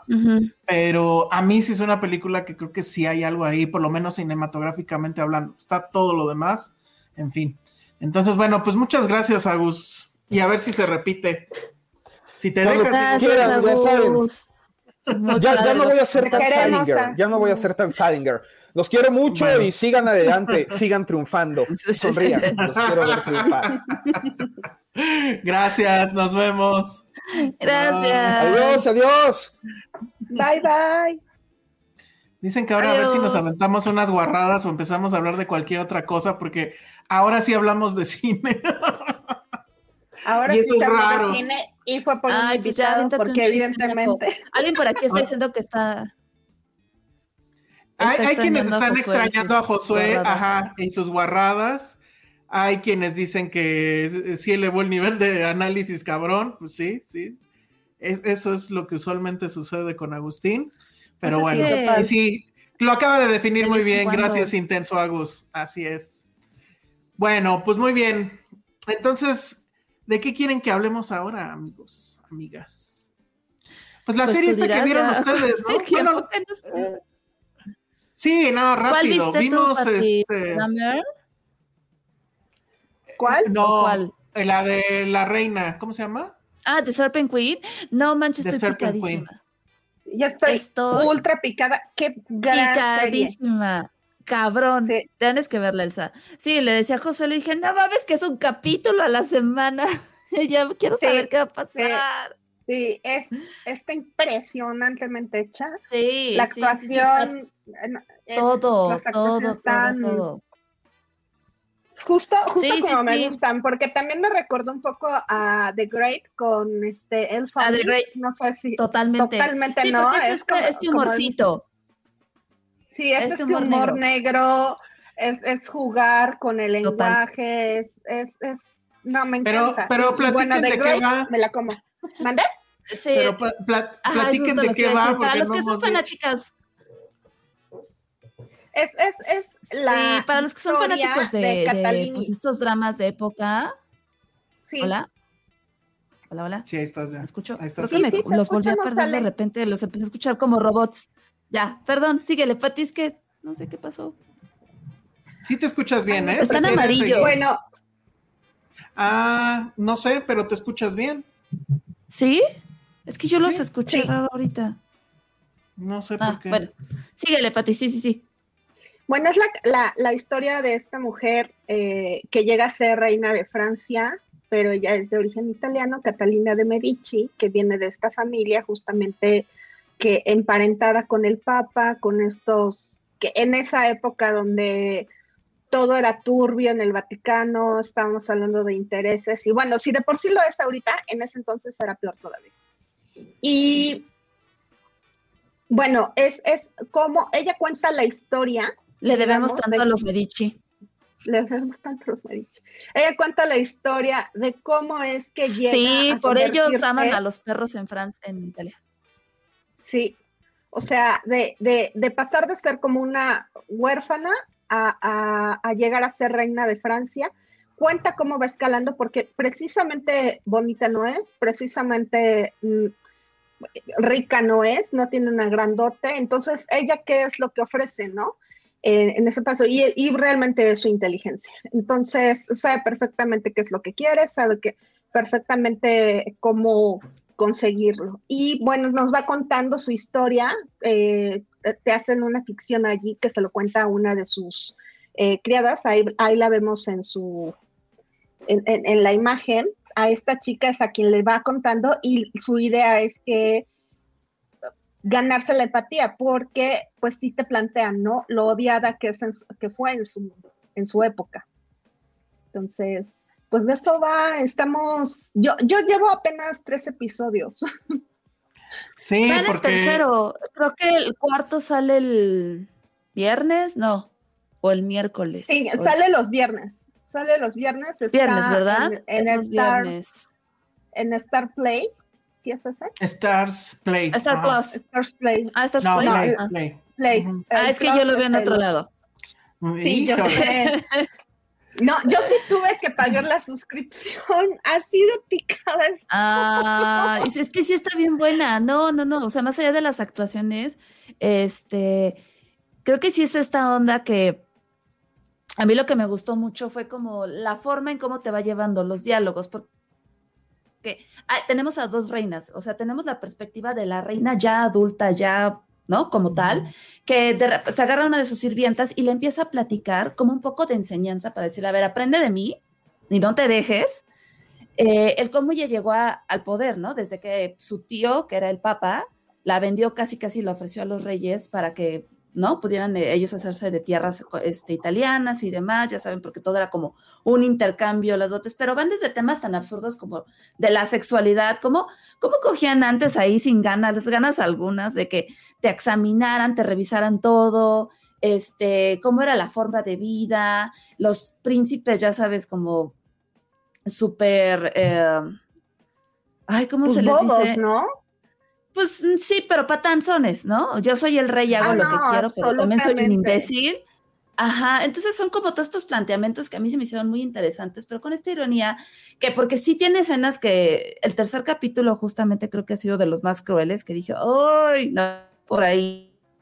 Y si hay un poquito de gore, poquitito, un toquecito, que este, pero al final de cuentas es esta astucia, esta maña que tiene, que tiene la protagonista y cómo desde niña va aprendiendo todo eso, ¿no? A la mala de híjoles, es que si no, si no hago esto, no digo esto, no sacrifico, no estoy dispuesta a sacrificar tal, pues me van a cortar el cuello, ¿no? Y era como toda esta época medio medieval de cómo se, se hacían las cosas antes. Todo lo que está súper interesante. Ahorita vamos en el tercer capítulo. Pero sí, sí, Sí. amigos, es el novelón, novelón, novelón. No, pero es que yo ni siquiera lo veo como novela, yo lo veo más bien como un... un- un- un- de por sí me, me- me fascinan a mí la, la- el chisme, ustedes lo saben amigos, entonces esto es que a mí como si me contara la historia es el chisme más pro que puede haber y este es el chisme, o sea, verdaderamente chismesazo, sobre todo porque ocurrió hace siglos y, y que además nos como que te muestra, o sea, sí te muestra lo que sucede, pero además con esta, ¿cómo se dice? Este, picardía, ¿no? Que, que, que la hace muy entretenida. A mí me entretiene muchísimo. Lo, lo que tiene y que creo que es lo que hace que sea muy visible y que quiera seguir viendo y que sí es un problema que no esté en todos los capítulos de corrido, porque si estuvieran creo que ya lo hubiéramos acabado, es justo Sí. esta estructura donde lo que vemos es primero a esta eh, sirvienta que se encuentra, tiene que servir a la reina y ella como que la hace cómplice y le va, eh, le va a decir, mira, quédate y te voy a contar cómo lo hice yo para llegar a reina. Y entonces son los flashbacks Ajá, porque Donde le dice, yo vemos- era como tú. Ajá, yo era como tú y la vemos como, como adolescente. Es- estamos hablando de una mujer que perdió a todos, su papá se murió, su mamá se murió, pero bueno, ella tiene cierta realeza, llega el papa y le dice, ¿qué crees?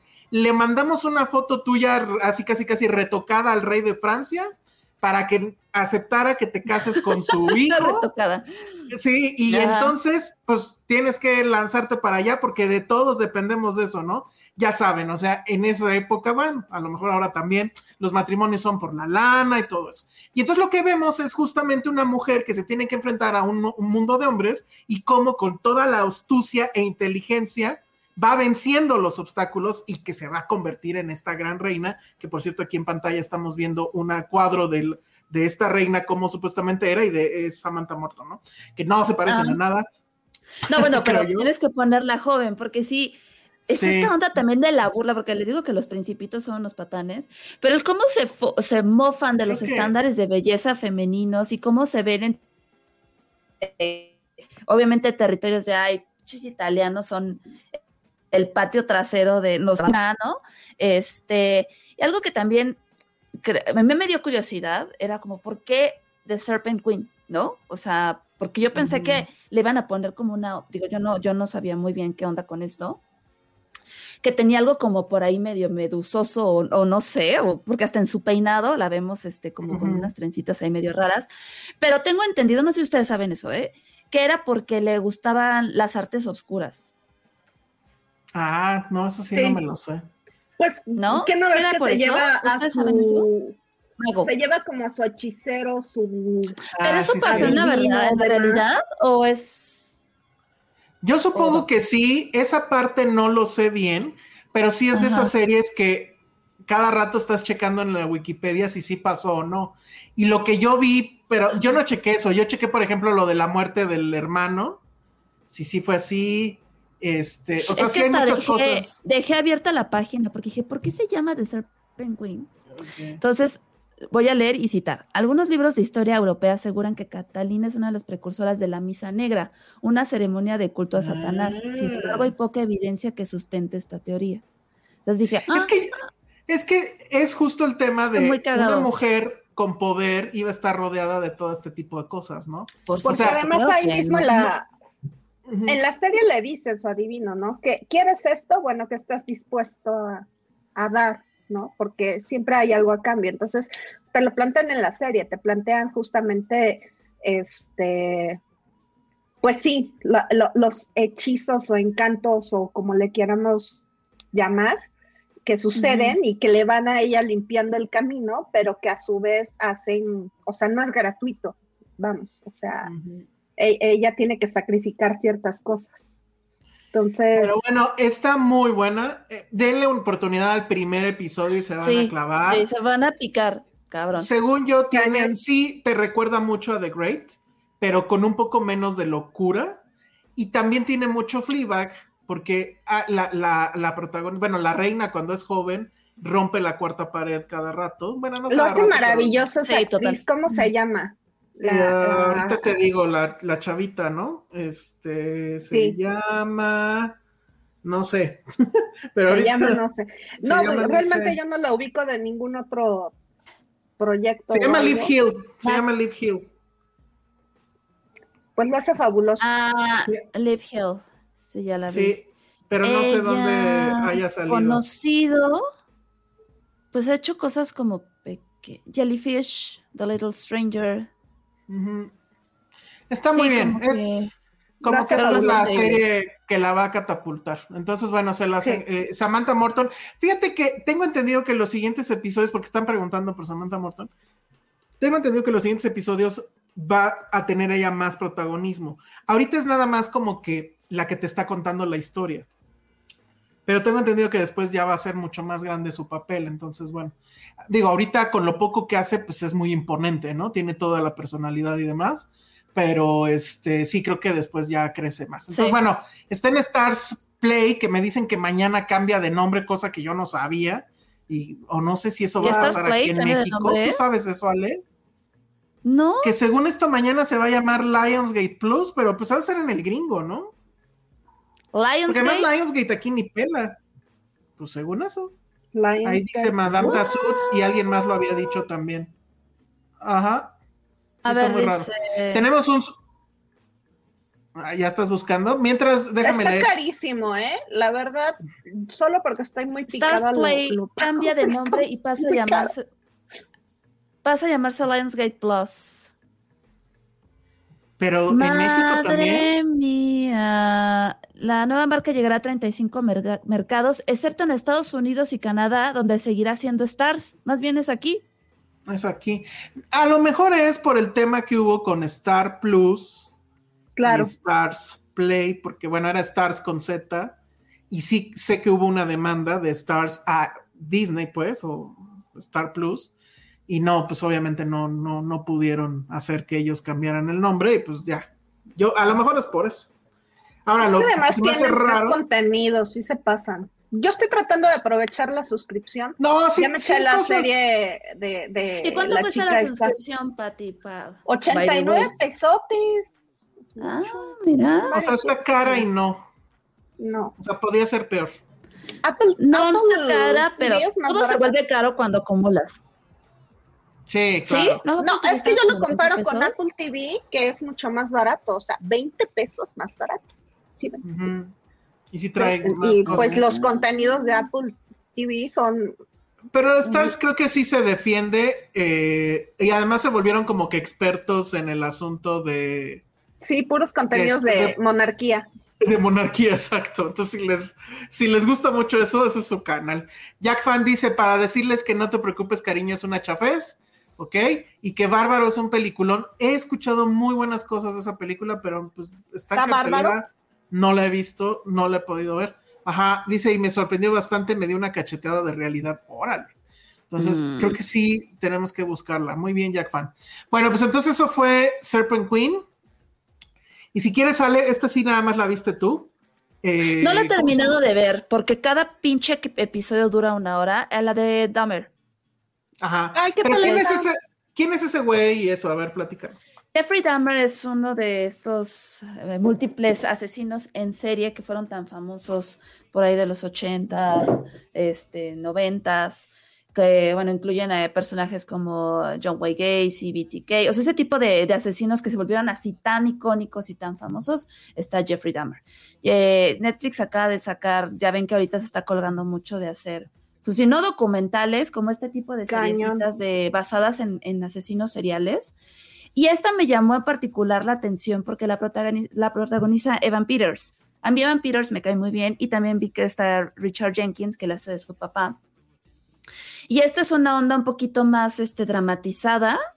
Eh, me parece que son 10 episodios, cada uno como de una hora. Está cañón. Eh, sí sentí que hay como un poquito de paja y como medio dramatización ahí que, que no sé, digo, no soy experta en el tema, sí conocía más o menos la historia de este asesino, que se lo resumo básicamente, este asesino eh, se hizo famoso porque mató eh, varias eh, hombres el, de la comunidad, que en su mayoría eran gente de color o latinos, ¿no? Entonces ahí hay como varias teorías al respecto de que si lo hacía porque pues era lo que le gustaba o si buscaba perfiles bajos de gente que pues a lo mejor no las iban, no iban a hacer tanto escándalo. A final de cuentas este asesino fue detenido en los 90, en, en 1990 exactamente creo. Entonces, pues mucho, de- o sea, porque hubo miles de oportunidades para detenerlo. De hecho, creo que hubo una ocasión en la que sí lo detuvieron por este, por, ¿cómo se llama? Acoso sexual, pero estuvo como un año preso y lo dejaron ir. Eh, todo el mundo decía como siempre que era muy guapo. Ajá. Eh, Justo estoy poniendo la imagen Sí, del pero original. había casos que se me hacían muy tristes porque la policía en aquellos años, habrán ochentas, que era como, ay, pues es gay, este, pues seguro se pelearon, sí, no le hagan caso, porque hay un, hay un caso de una de sus víctimas que a mí me dio mucha tristeza, que era un afroamericano, porque su, su, su operandi era, era salir, ligarse a algún güey, se lo llevaba a su casa, les, le ofrecía alguna bebida y en la bebida les echaba ahí polvito. Polvitos mágicos. Ya que se dormía, los mataba. Y los vio, por supuesto, tenía relaciones con ellos porque él tenía como esta, esta, ay, pues, no sé si como, como fascinación a estar con cuerpos que no, pues que no se podían mover. A él lo que le gustaba era que no te pudieras mover y tenía, hay un nombre para, para ese término que no recuerdo ahorita que te causa como No. ex- no, te causa excitación las vísceras, las cosas viscosas, Oh. brillantes. Entonces Ah. abría a sus víctimas, le sacaba todo, este, con su papá pues practicaba taxidermia, entonces blanqueaba los huesos, se llegó a comer partes de sus víctimas, guardaba los corazones, los cráneos, este, como trofeos. O sea, si era alguien, la verdad, súper creepy, súper, súper creepy. Entonces está este caso de un chico afroamericano que igual, en este modus, pues lo empieza, le da esta droga, pero el chavo se logra zafar. Llega con la policía y oye, es que este dude me quiso violar y me quiso hacer, entonces va la policía, lo encara y demás, que no he llegado a esa parte del- de la serie aquí, no sé si lo vayan a plasmar, según yo me acuerdo que era así. Y entonces Jeffrey Dahmer, siendo un hombre blanco, caucásico, dice, pues es que es mi novio y nos peleamos. Le creen a él y es así, de, ahora le entregas, el, regresas a su novio, no pasó nada. Y el güey lo mata. O sea, el, el güey pudo haberse salvado, pero por la corrupción de la policía inútil, fue como, Por los "Ah, no pasa prejuicios. nada". deja Y los prejuicios y el racismo y todo. Todo allí. Fue como que, sí, sí, sí. Oigan, es- estoy viendo que, que están comentando, yo no sabía eso, que sí es un fenómeno de Netflix, ¿no? Sí, de hecho Sí. creo que es el más grande desde Stranger Things. Porque justo, eh, y, y también estaba leyendo que están en un asunto ya de que es, según leí, de miedo que estén romantizando a un monstruo como este solo porque estaba guapo y además porque les gusta el actor. O sea que ahora la serie está teniendo éxito, además plus, porque el actor es eh, sí hot Es- y Es, y- es y- Quicksilver, ¿no? Sí. Es Quicksilver, Es sí. Quicksilver, sí. Entonces, que, Me cae bien. pues, que, que tal, que tal cual que re- revisen, revisen los gustos de cada quien, pero bueno, No, bueno, a ver, es como Ted de Bundy. Efron, ¿no? O sea, Es Zac como Ted Bundy. Ted Bundy en su momento Exacto. también tenía un club de fans. Un Sí, club de claro. fans y el güey era un monstruo. Hasta o sea, se al final casó, de ¿no? cuentas, Sí, se casó con una de sus fans, creo. Es como, ay, como Diego Santoy, que creo que se acordarán de este También chavo. Se es casó porque. Diego Santoy tiene un de fans y se casó con una de sus fans, con la presidenta del, del grupo de fans, estando en la cárcel. Pero bueno, sí creo que hay un punto ahí en el que se romantiza. A mí, y ya lo he platicado con una amiga en la oficina, a mí siempre me han gustado este tipo de historias, como Mindhunter y demás, pero justamente porque me encanta estar como viendo, ay, que la psicología o la psicosis de un, de un asesino en serie, ¿no? Como qué lo lleva a esto y estas historias, ¿no? Pero creo que sí hay una línea muy delgada entre romantizarlo y que de repente la gente No, se volvió Eh, fanática. eh, eh, y, O sea, amigos, estamos viendo historias de monstruos. Son monstruos. Sí, sí, sí, O sí. Y a fin de sea- cuentas hay gente que es, no mames, qué chingón era este güey. Es como, no Oye, mames, pero ¿en tú, tú que ya, tú que ya la viste, Ale, ¿cómo explicas entonces el éxito? O sea, ¿sí deberíamos de verla? No la he terminado de ver, voy en el quinto capítulo. Eh, creo que el éxito va más por el morbo. O sea, sí está interesante, total. sí te picas. El primer episodio es cardíaco, ya el segundo como que lo sentí un poquito más de ba- baja unión, pero ya te tiene atrapada, porque te, el primer episodio justamente trata de este chavo afroamericano que se logra escapar de él. Pero todo el tiempo estás viéndolo casi, casi como en un primer plano y te sientes como la víctima y, se- y te entran los nervios de, güey, escápate, corre, no mames, ahorita aprovecha este. Yo, y yo me puse así de, ¿yo qué haría si estuviera en la situación? Pues agarro esto y me vale, peleo. O sea, como que en ese sentido, desde el primer ep- episodio te engancha, por eso. Ya de ahí como que te vas adentrando como en esta historia de vida y de psicosis que, que sí te plantes de, oh, no, y al final el cómo se forma un asesino, ¿no? Que siempre es por culpa de los padres, este, la falta de atención. En ¿no? eso tipo de nos podría, nos podría orientar. Que ahí no que- sé, que ahí no sé muy bien, según yo. No soy, insisto, no soy experta, pero siempre me ha gustado estar viendo ese tipo de cositas. Oh, yo también soy fan Eh, aquí en la serie te plantean que los papás se llevan de la chingada, que la mamá no le hacía caso porque la mamá tenía así un problema me- mental con el que estaba lidiando, pero, o sea que gracias a ese maltrato fue que él se formó así, o sea que se hizo de esa manera.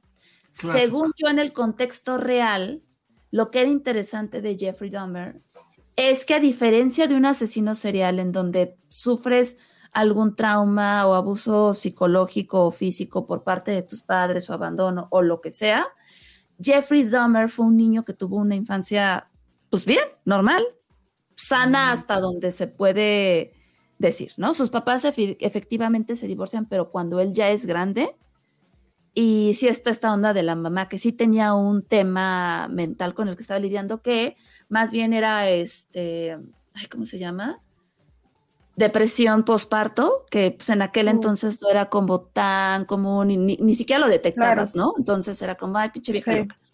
Pero aquí siento que lo están como ah, exagerando y para ponerlo como un justificante cuando pues se han hablado como de teorías de, que Dahmer pues empezó a sentir esto por, su fascinación de su papá era un, científico, entonces hacían mucha taxidermia, él creo que lo, de- desde que lo operaron en alguna ocasión, no me acuerdo de qué, creo que fue una hernia o algo, como que le empezó a llamar esta onda de qué tenemos adentro. Y empezó obviamente como con esta onda de psicología que Monse sabrá perfectamente, que como desde niño empiezas a mostrar ese tipo de características y lo primero con lo que atacas es a los animales, ¿no? Entonces, por ahí va más o menos. En la serie te plantean que eh, Jeffrey era como un poquito cruel, el niño, el niño raro, este, una escena donde agarran los renacuajos y los mata, cuando según yo en la vida real no, o sea, agarraba animales muertos y los abría y los veía, pero si veía un animal herido lo curaba y lo dejaba ahí, o sea, como que hay ahí obviamente cosas para dramatizar la serie. Aquí lo que yo aplaudo es la actuación de Evan Peters como, como Jeffrey Dahmer. Sí, el güey está súper creepy, sí tiene una pinche mirada que digo, güey, no mames, o sea, qué miedo. Chale, Pero sí, sí, Netflix. Entonces, Netflix eso a mí fue lo que me atrapó. ¿Mandé? Sí, Netflix ya se ha especializado en este tipo de. Ya, hombres creo que como ya- ya agarró su- asesinos. Con su serie esta de ficción que detesto con todo el alma, la de You. ¿Cómo la odio de verdad? Yo serie? vi la primera. Porque, ¿cómo es posible que se Dios. clavado? O sea, con un güey, es un asesino maltratador, no sé, tan Sí. mal. Yo la segunda, la segunda temporada ni la terminé, no la soporté. Dije, esto es una mierda. Dije, o sea, ya va, no, güey, basta. O sea, basta. yo vi unos cuantos capítulos de, de, de, este, de la primera y ya después, evidentemente, pues lees de- del, del boca a boca, pues de qué va. Es que Y luego justamente. está, está Kefron. Bueno, hay una infinidad, infinidad. Hay un Netflix y buen. sus, y en, en sus contenidos se explota el morbo bien cañón. Y ahí voy, Sí. porque pues sí, he visto algunos, ¿verdad? Es Básicamente, que son, me estoy quejando, pero sí los veo.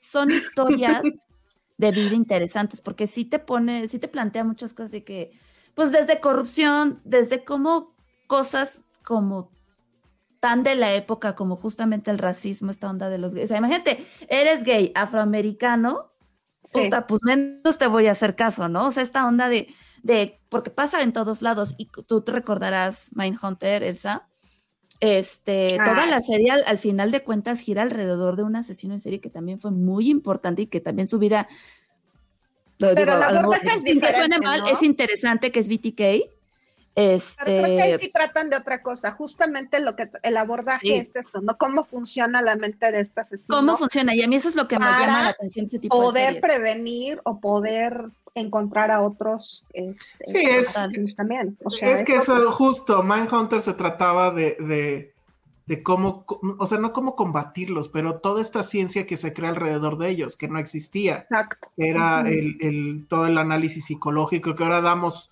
por hecho, pero que antes no había, porque ni siquiera la figura de asesino serial existía. Y Mindhunter habla justo de cómo este hombre es el que propone que son asesinos, que son gente enferma en realidad, ¿no? Que no es nada más un güey loco y ya. Eh, que por cierto, el director de Blonde, Dominic, o ¿cómo se llama? Sí, ¿no? Este. Andrew Dominic, dirigió creo que dos o tres episodios de Mindhunter.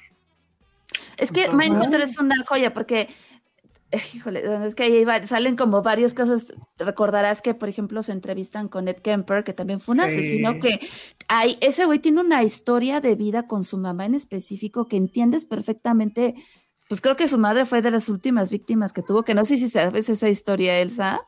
Es No escalofriante lo que hizo Ed Kemper, ¿no? Y, el problema que, Sí. de- que desarrolló mentalmente hacia las mujeres y por qué sus víctimas se convirtieron en mujeres, ¿no? Al final, lo mismo pasó con Ted Bundy, este, y ahorita te- pues estamos adentrándonos un poquito a lo que está haciendo Jeffrey Dahmer, que siento que la serie sí está, digo, insisto, no la he terminado de ver, quiero ver si en algún punto lo plantea de una forma mejor, creo que sí le falta un poquito en esa onda de, de porque siento que empieza, quiere justificar el por qué una persona actúa así y muchas veces, pues la justificación no siempre va de cómo te trataron de niño ni nada, sino que pues, son cosas que pasan. O sea, hay muchos asesinos que se formaron porque un día se cayeron y se dieron un golpe en la cabeza, ¿no? O sea, hay, hay investigaciones de ese estilo que dices, güey, no manches, o sea, por un golpe en la cabeza te pasó esto, o porque fueron a la guerra, o porque este, vivieron algún proceso traumático, una violación, lo que sea, son estas cosas que detonan algo en ti que te hacen convertirte en estos monstruos, vaya. Entonces, eh, pues, al final de cuentas, sí es una serie, sí la recomiendo, porque insisto, eh, Evan Peters lo hace increíble, lo hace muy bien. Eh, sí te da miedo y el primer capítulo sí es de, ay, no más, dije, no mames, ya, está bien, le voy a seguir y ya me piqué. Ah, bueno. Entonces sí, Muy bien. denle. Está bien. A ver, rápido, nada más algunos comentarios. Dice que es como el caníbal de Atizapán, de Atizapán pero sin lo gay, dice Madame Tussauds. Sí. Sí, porque Dice- se comía a sus víctimas. Ay, no. Ana Fox dice. Netflix anunció la fecha de estreno literal una semana antes y te hace pensar qué onda con el poder de su algoritmo. Sí, pues sí. Sí, Pues que nos la cañón. pasamos viendo sus contenidos, amigos. ¿Para qué? ¿Para qué decimos? Salvador? Rugueiro dice, Monse, tal vez te guste Blackbird de Apple TV. Por un momento se sintió como regresar a Mindhunter. Justo, creo que aquí lo dijimos, ¿no? Tal cual es así de si extrañan Mindhunter, pues ahí está. Ay, sí, sí este, extraño a. Mindhunter. Maldita sea. ¿Cómo me pudieron dejar así? No, no. Sí, no, sí, no, es una tragedia. Nunca es lo vamos a superar. No, no, qué mamada. habiendo tantas otras mierdas, pero bueno. Israel Fernández, algo que me gustó mucho de esta serie es que dejó muy en claro que Dahmer logró ser desafortunadamente tan prolífico gracias a la ineptitud de la policía. Sí, es mucha ineptitud. Dice, no, no sé por qué odio a Netflix, dice Hugo Hernández, por ese contenido. Yo me acuerdo desde niño esas historias en películas o shows han existido siempre. Si no, ni Seven existiría. Pues sí. Ay, no veamos a Netflix. Yo No, no, insisto, no, no, pues yo sí que veo esos contenidos. ya encontraron la fórmula más bien y esa es su mina de Sí. oro y vamos a ver, esta no va a ser la primera serie, vamos a ver series de todo, de todo, de todo. O sea, estoy segura por eso, porque ya encontraron. Fin que hay muchos. Dice Ana Y Entonces, Fonse- siempre la lo criminal de vende, siempre la ha vendido, toda esta onda criminal. Sí. ¿Qué decías, Pati? Perdón. Ah, sí, lo último que me aventé de Netflix fue la serie esta donde los mormones o no sé quién se casan con niñas y demás. Entonces está muy malo, es una serie documental, está muy No, no mala, la vi. pero ahí estoy. Sí, no. fue muy, fue, fue muy, fue muy mal. Pero Pues bueno. ahí está, todo el planeta la está viendo. ¿Usted por qué no? Entonces, este, lo que sí me da hueva un poco es que una hora cada episodio. Al menos el quinto sí duró una hora, ¿eh? Porque creo que el primero dura 40. Es que ya sabes que hacen esas estupideces. Y digo, ay, güey, a ver, lo tengo aquí. El primero dura 49 minutos, el segundo 52, 53. Mm. El cuarto duró una hora, tres minutos, el quinto una hora. Bueno, y así pues ya, se van. Así se van a seguir. Ok. Sí, pues es que Bueno, pues entonces ahí está, está en Netflix y está en lo más visto de Netflix Cabrón. estas semanas y por lo visto va a durar todavía mucho, mucho tiempo ahí. Entonces, bueno, pues ya nos vamos, pero rápido, eh, quiero hablar de una serie que también ya pudimos ver. Bueno, Pati ya también la vio conmigo. Eh, y es una serie, de hecho, que a nosotros, eh, incluyo también a Josué, ya no me acuerdo, Ale, tú que estabas opinando de esta serie, porque fue hace cuatro años que vimos la primera temporada. Y estoy hablando de Un extraño enemigo, Ay, un extraño enemigo, qué buena es. la serie que originalmente hablaba sobre el asunto del el 68 y el eh, sexenio de Díaz Ordaz, y que ahora, y que bueno, yo recuerdo perfecto que cuando acabó puse un tuit algo así como de, pues ya que venga la siguiente con el sexenio de Echeverría. Y me contestó el director, que es este, ay, se me olvidó su nombre, pero es el hijo de Arturo Ripstein. Y este, y pues me dio a entender que sí iba a suceder. Y yo ah, dije, ah, pues chingón, ¿no? Pero pues vino la pandemia, vino, no sé, muchas cosas. Y se atrasó hasta apenas ahora. Literal, son cuatro años que ya pasaron, porque además aquella se estrenó también un 2 de octubre. Esto se va a estrenar tantito antes, creo que se estrena ya el viernes. Y este, pues es la continuación, es la continuación con el, el em, sexenio de Echeverría. Hablando de corrupción policíaca, ¿eh?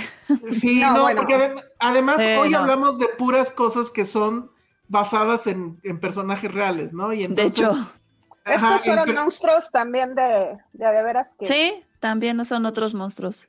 sí. Y bueno, regresa Jiménez Cacho, que esa era mi duda, y regresa con este personaje que evidentemente está basado en el, en el que en algún momento fue secretario de gobernación de Salinas. Este, ay, se me olvidó ahorita el nombre, pero bueno. Eh, no, Maloy. Sí, ya la vi casi completa. Me llama mucho la atención que son menos capítulos que la, que la primera temporada. De hecho, son nada más seis capítulos. Sí son de una hora. Me, también mm, tenía yo la duda de si iban a poder retomar como que el, el tono y demás. Y eso sí lo logran muy bien. De hecho, hay un momento donde yo dije, bueno, ¿será que la habrán filmado back to back o qué? Porque todo todos lo, lo pueden retomar perfectamente bien. Jiménez Cacho este, pues sigue estando impresionante, como usualmente lo es. Y pues es el sexenio de, de Echeverría, pero yo pensé que se iban a clavar más en el asunto del jueves de Corpus, si se acuerdan, ¿no? El halconazo. Sí, sí, sí. Que pues ya lo vimos en Roma. En Roma, en Roma. Pero no, o sea, a lo mejor porque justamente ya lo vimos en Roma, sí lo mencionan, obvio, y sí hay un episodio donde se ve, pero se van rapidito. El problema es que con todo se van rapidito y eso me saca mucho de onda. O sea, está bien que sean nada más seis episodios, pero no se pasen. O sea, en un episodio un personaje dice que va a hacer tal cosa y a los dos minutos ya la hizo y a los otros dos minutos ya lo mataron, ¿no? Por, por haber hecho esa cosa que dijo que iba No a hacer. manches. O sea, es muy loco eso. No sé si tiene que ver con un tema de presupuesto, no sé si tiene que ver con un tema de censura. Yo creo que igual y tuvo que ver con pandemia. A lo mejor, pero aún así el ritmo, o sea, la velocidad, ni siquiera es un tema de ritmo, es velocidad, o sea, literal van en chinga. Y sí, toda la, la serie, pues se trata de todo el sexenio. Un sexenio nefasto, pero que además, y ahí sí, Pati no me dejará mentir, porque creo que tú también lo viste, hay tantos ecos a lo que está pasando ahorita. Echeverría usaba, la, o sea, usaba las frases tipo, las administraciones anteriores tuvieron la culpa, eh, Ah. eh, to- todo el tema de la militarización, aquí Güey, está. huevos. o sea, Totalmente. Yo estoy enojada, creo que güey, vete al el diablo.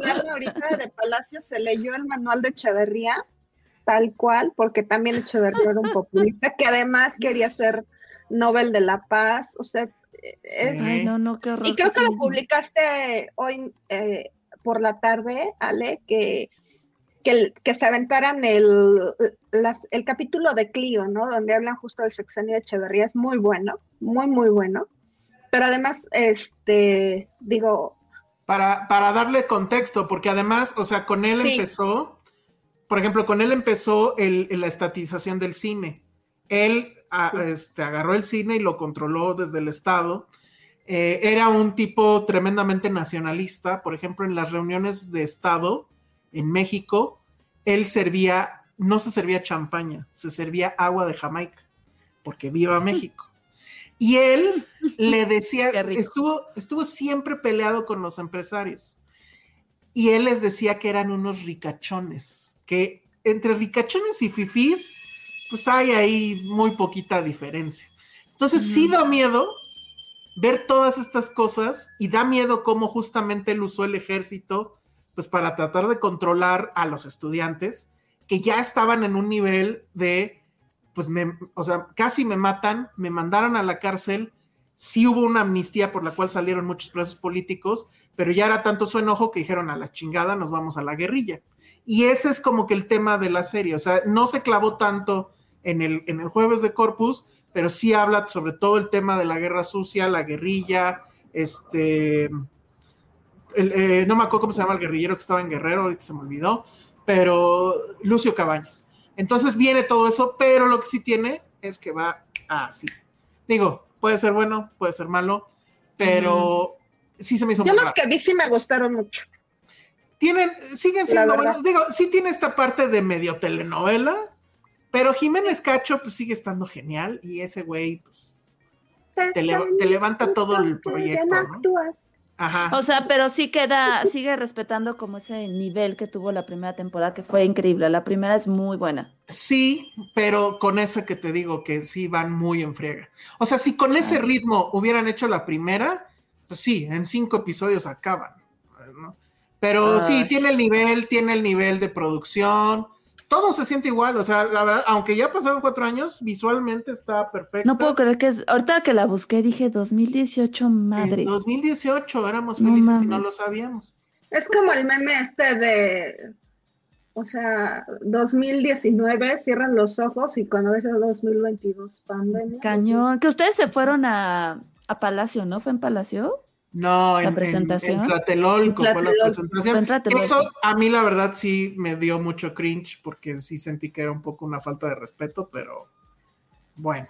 Pero sí, literal la presentación fue en, en, en, en- en Tlatelolco y pusieron los audios de cuando te No. gritaron este, al piso y, y había un, rui- había un, este, pusieron el, el sonido de un helicóptero o, o pusieron un helicóptero. Entonces yo dije, güey, ¿por qué estamos haciendo esto? Pero bueno, ya pasó. Oye, eso no sabía. Ahora, fíjate, Madame Tussauds pregunta, y esta es una muy buena pregunta, ¿es un buen documento histórico? No, porque un poquito como lo de Blonde, agarran Mm. cosas que sí pasaron y hay otras Claro. que obviamente están dramatizadas. Sí, Hay personajes cambian que- personajes. Ajá, hay personajes que sí existieron, pero hay otros que no, que están hechos nada más para la trama. Los que sí existieron, los que sí existieron, perdón, cuando es la primera vez que aparecen, sale un letrerito abajo diciéndote fulano de tal, secretario de tal y tal. Entonces, pero no, no lo podemos tomar como documento histórico porque obviamente está contando una historia basada en cosas reales. Pero hay mucho documentado ya del sexenio de Echeverría, obviamente. Y por ejemplo, hay esta cosa que sí medio lo dejan ver, que es que en realidad a él medio permitió la guerrilla porque quería joderse a los de Monterrey, a los empresarios de Monterrey. Y yo dije, si eso lo ponen, si están muy cabrones, y sí lo ponen. Entonces sí tiene eso, pero obviamente no es 100% accurate, ¿no? Es más un tema de la forma en cómo te lo narran y pues sí, conocer la historia. Por eso busquen en Clio, se llama, creo que la serie se llama Los Presidentes o Los Sexenios, pero busquen Echeverría y después de verlo, vean la serie y van a ver. Y se llenan de horror, porque además luego vendría López Portillo y ahí sí nos fue de la chingada. Ay, Pero no, es que sí estaba bien de la mierda esa época. Estaba súper de la mierda porque, para que sepan, amiguitos, así ya el No viejito manches. contando historias, era un país donde tú te levantabas y el precio de la leche era tal y en la noche ya tenía otro precio. Porque, o sea, ese era el tipo de inflación que había. Y ahí empezó la devaluación. O sea, todo se empezó a ir a la mierda ahí. Sí es una cosa muy, muy, muy loca. Pero bueno, tu- hoy tuve la oportunidad de entrevistar a Daniel Jiménez Cacho y pues básicamente a todo el cast. Y este. Ay, qué padre. Sí, a ver si nos pasan rápido el video y, y ya hacemos una edición. Pero estuvo bastante interesante. Yo sí le pregunté, o sea, porque su personaje, eh, eh, que es Gutiérrez Barrios en la, en la vida real, pues, él sí, eh, como que toda esta, en toda esta serie lo que quiere es ser secretario de gobernación y pues obviamente no va a pasar. Pero adivinen en qué sexenio sí lo logra. En el de Salinas. Entonces sí le dije a Daniel, o sea, ya aviéntense todos los demás, ¿no? Y él dijo, pues estaría interesantísimo hacerlo, la verdad, porque sí, Ajá, o sea, llegar al sexenio de Salinas, ¿se tú imaginan ya dando bueno. ideas ahí. Sí, pues ya que me contrate el hijo de Ripstein. Y ya sea campeón y todo.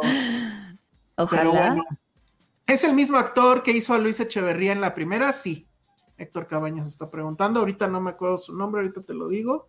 Pero sí es el mismo actor y que incluso me- nos dijo, bueno, me dijo que, que tuvo que subir de peso porque su cara no daba, entonces tuvo que poner más cachetón. Entonces está buenísimo. Este, ¿qué más? Que si mañana va a haber Citizen Boomer, sí, mañana va a haber Citizen Boomer. Ahorita hablamos de eso. Pero bueno, pues ahí está. Este, la primera temporada, pues sí es muy buena. Si no la vieron, sí, chequenla. Sí, échenle un ojo, creo que vale la pena. La verdad es que cumple. Ah, mira, este dato es muy bueno y es muy cierto. AMLO empezó en la política en el sexenio de Echeverría. Así es. Eso no sabía. Ajá. Qué Ah, que- miedo. Dice Griselda, caer agua de Jamaica y tamales de chipilín. Uf, Ay, qué pues rico ese- tamales ese- de chipilín. E- ese nacionalismo sí nos gusta. Sí, la verdad sí. Puro comer. Sí, puro comer. Pues sí, hizo falta, porque ahora sí hablamos demasiado de cine, hizo falta. Oigan, ¿sabes también que hizo falta? No hubo ni un super chat. No, sí hubo uno, sí lo mencionamos, ¿Sí? pero solo uno. Cámara, Faltaron las guardadas de Josué. Ajá, sí, para ya vimos que necesitan que los alburen. su, su dosis de guarrada. Bueno, pues ahí está, entonces, este, pues ya vámonos. Mira, sí lo logramos. Eh, rápido, no- eh, no- noticias parroquiales, o más bien anuncios parroquiales. Bueno, vamos a tener libros de Blonde, la novela original de Carol J. Soames, ya nos dijeron, ¿verdad? Y este, pues bueno, estén pendientes para que los vamos Así a es. Este domingo, bueno, primero, el sábado a las 12, un capítulo más de Tolkien, que es el podcast que estamos haciendo con la Sociedad Tokendili para eh, pues platicar sobre la serie. el, eh, no, no es Lord of the Rings, es The Rings of Power, siempre me hago bolas. Ajá. Y la verdad es que a mí me, o sea, la serie no, la, no me está gustando nada, pero me encanta hacer el programa porque estas Sí, personas total. saben muchísimo y es el clásico de cuando te lo cuentan, ya como que lo ves con otros ojos y dices, ah, ok. Tengo que ir ya con la serie vista porque si no, ¿de qué hablo? Pero me encantaría y esa es lo- la oportunidad que tienen ustedes de escuchar primero el programa o verlo. Estamos en vivo todos los sábados a las 12 y ya luego ver el episodio. capítulo. Creo que así funciona mucho mejor y no es por Yo echarle lo estoy haciendo así. Tengo la posibilidad de hacerlo y Ah, yo me quedé en el 2. Sí, no, está muy aviéntate complicado. los programas y después. Yo tengo la teoría de que, o sea, ya nada más faltan tres episodios, tanto de House of ¿De serie? Dragon como esta, ¿no? Ajá. Sí, sí, ya. Yo creo nada. que en este caso sí va a haber como que una batalla final que se va a tardar unos dos episodios o algo así y que va a ser muy cabrona. Solo así ¿Con Lord? con, con- ajá, con The Rings of Power. Yo quiero pensar que va a pasar eso, porque hasta ahorita no ha pasado nada que digas. Ay, "No es que los mames". personajes que pusieron están de hueva. Sí, sí, está muy complicado, pero escuchen el programa, escuchen Tolkien y la verdad es que sí te da otra, otra perspectiva. Y los domingos religiosamente lo han estado haciendo y me parece muy bien después de el episodio de The House of the Dragon, que es a las 8, ¿no? Se está poniendo Así re es. buena. Es la a novela. las nueve y media. A las nueve y media buena. en vivo. Deberían de invitar a Patty porque De hecho, ella- te iba a sí, decir. Pati, ven el que. Invítenme, porque ya, por favor. porque Sí, ya el no, chisme está sí. tremendo, ¿no? Ahí. Los primeros me estaba yo durmiendo, la verdad, pero ahora sí. ¿En serio? ya, Por favor, sí. Ahora sí, ya No, me yo sí lo estaba pasando bien. Desde el Sí. primero. Sí, sí, sí, sí. muy muy sí. Dice, Hugo Hernández, yo me estoy aventando los podcasts de los anillos y de dragones, pero no veo las series. Oh, Igual disfruto mucho todo lo que dicen. Ah, pues muchas gracias. Qué lindo, Hugo. Sí, muy bien. Y para los que estaban comentando, preguntando, eh, sí, va a haber eh, mañana jueves, sí es jueves mañana, Cities and Boomers, ya regresamos, o más bien regresó Charlie del Río que fue a ñoñar a Disneylandia, qué horror. Este, Ay, y vamos está a hablar, padre. no, ya tiene cuarenta y tantos ya, Güey, si tuviera 80 seguiría yendo, a mí no me importa.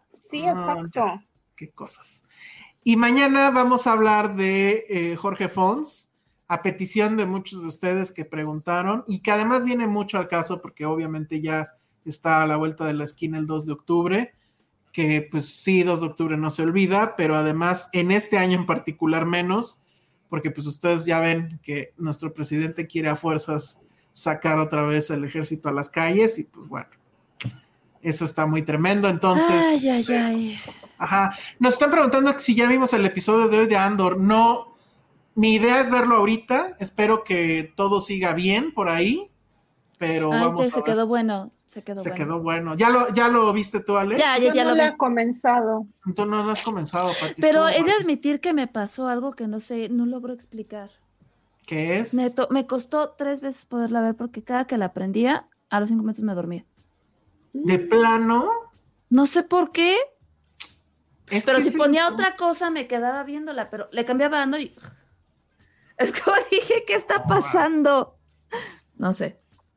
No, eso, eso a mí me pasa con Rings of Power, pero con. Ese día la vimos y sí reconocemos, o sea, o- o sea, la vimos en la función y sí, yo platicando con Josué ya de regreso, sí me dijo, oye, pues yo sí medio le cabeceé un poquito en tal parte y le dije, yo también. Pero también era por las condiciones, estábamos en una sillita ahí, ¿no? Pero pues bueno, Pues- a ver. Patty va a ser nuestro termómetro, ella que no la ha visto. No la he visto. Sí, sí, vela para ti. Ya soy que... así de, si no me atrapan los primeros, bye. Ya. Uh, Sí. Sí, pues es que ya la vejez me obliga, me obliga a- No, si este a nuevo capítulo tiempo. me vuelve a dormir, sí voy a ver qué está adiós. pasando. no. Es que no entiendo. No sé. Mira, Roy San Martín dice que ya quiere el podcast de parejas con Josué Ale, Elsa, Pati, Penny y Iván. Pero ¿de qué hablaremos? ¿De Sí, cosas ¿de qué vamos a parejas? decir? Nos pasamos cambio de. De mensaje, de este, de recomendaciones. vacante. Desde la pareja más vieja a la más joven. Ajá. Ah, Sí. todos tenemos la misma edad, ¿no creo? Los tips. Cintia Salmerón dice, gracias por hacer que se me olviden los problemas y penas, los quiero. Te Ay, queremos mucho, a ti, Cintia. Cintia. Sabemos Mucho que, que por ahí tu abuelito, tu abuelita, tu abuelito, no me acuerdo, anda ahí en una abuelita. situación complicada. Te mandamos Ay, un abrazo. Esperemos Y, todo mejore, Cintia. Que todo mejore, sí. Este, ay, ya había otros comentarios que quería leer y ya los perdí. Bueno, Ya muy soy bien. tu fan, que sí, este, ya la vimos. Ali ¿Cuál? ya la vio y ya la comentamos. Soy tu fan. Ya, ya la comentamos. La comentamos. Tú no la has visto, Pati. No has querido ir a Yo ver? no la he visto, Ya no la la van a quitar. Ay, sí. ya la van a mejor te, esperas. ¿no? Aunque no lo crean, Eh, va a estar un ratito. películas este año. Veo las que de plano me dice Alex son imperdibles en el cine. Está cañón. Yo tengo que ver muchas mías y luego no ando viendo lo demás, sino lo que tengo que ver. Que si vamos a ver Argentina 1985, justo hoy la gente de Prime me dijo de eso. Dijeron que iban a pasar el screener a ver si es cierto, que es la nueva de Darín. Y la. Wow, Uy, Darín, lo amo. I'm so there. Yo también lo amo. Sí, lo amo. Lo amo, lo amo, lo. Ahí estoy. Ay, pues si te Bueno. lo pasan. Nos preguntaron, Ángel estuvo muy insistente que si ya vimos Cyberpunk. En No sé Netflix. quién o qué es Cyberpunk. Yo tampoco, pero voy a averiguar, Ángel López. ¿No Le he es un hecho más. videojuego? Le, le bueno, sí es un videojuego, pero no sé si estará basado. No, ¿no? espero que no, porque el videojuego fue una mugre. Pero este, Ángel López, si quieres que le eche más ganitas a mi investigación de Cyberpunk, pues ahí está el super. You know what to do. You know what to do with your wallet. Muy bien, bueno, pues entonces ahí está. Esperemos que la próxima semana eh, Josué y Penny ya se puedan incorporar. Muchas gracias, Pati. Ya quedaste que sí vas a estar en el Dragonsteria, ¿eh? Ay, sí, lo prometo. No, sí, sí, sí, sí. Va a ser de chicas, yo creo. Ah, sí. No sé si ya a partir de este o el que sigue. Tengo que eh, revisarlo con Josué. Vamos a tener un Josué medio ausente un tiempo. Eh, tan, tan, tan, Libertad. Pati, fiesta. ¡uh! Y con casa. pensamiento Venga, nos vamos. Redes sociales, Pati, ¿dónde te pueden encontrar para preguntarte cosas de Puebla, de chiles en nogada y de Ay, chisme? Puebla chula, preciosa. No comí chiles en nogada este año. Ah, Pero yo bueno, tampoco. así es la vida. Me pueden encontrar en arroba la bolita roja. Muchas gracias por invitarme, siempre es un gusto y gracias, Gracias a a todos ti. los escuchas que me aguantan. Ay, siempre ya- bienvenida, Pati. Y, y se nos olvidó hablar del chisme de con quién anda ahora Brad Pitt. ¿Ya vieron? Ay, con No, Emily ¿con quién? Ratatouille. ¿Siempre sí? Ah, porque llevaba como meses ese rumor, ¿no? Creo que por eso tembló en estos días. O sea, ellos estaban haciendo el dulce amor. Y eso pasó. No manches, pinche Brad Pitt ya aplicando la de. Es un super ganador, ya. Mira, No Salvador Ruggiero dice aquí, un poblano escuchando. Ay, comen chiles en nogada por mí, Salvador. ¿Tú qué puedes ver? Y hazlo. Bueno, muy bien. Redes sociales, Ale. Arroba Ale Kazagi. Eh, Nos Yo vemos. soy el Salón Rojo, vean.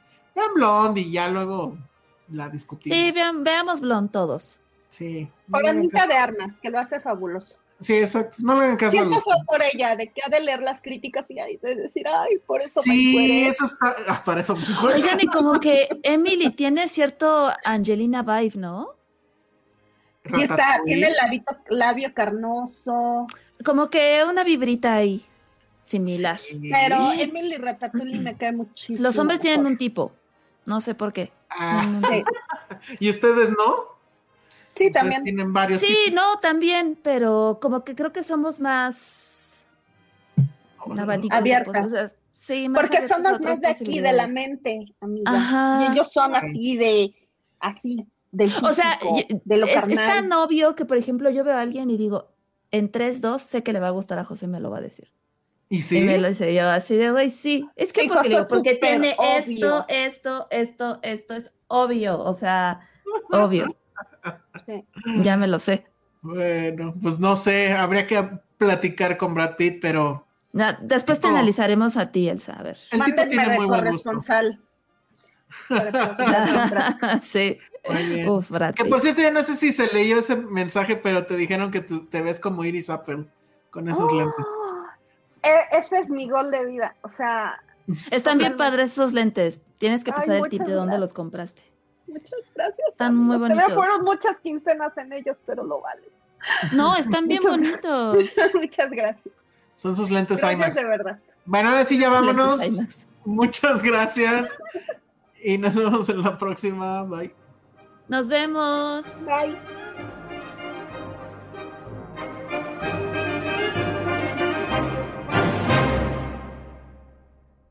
Dixo Exile. Network. Planning for your next trip? Elevate your travel style with Quince. Quince has all the jet setting essentials you'll want for your next getaway, like European linen, premium luggage options, buttery soft Italian leather bags, and so much more. And it's all priced at 50 to 80% less than similar brands. Plus, Quince only works with factories that use safe and ethical manufacturing practices. Pack your bags with high-quality essentials you'll be wearing for vacations to come with Quince. Go to quince.com slash trip for free shipping and 365-day returns.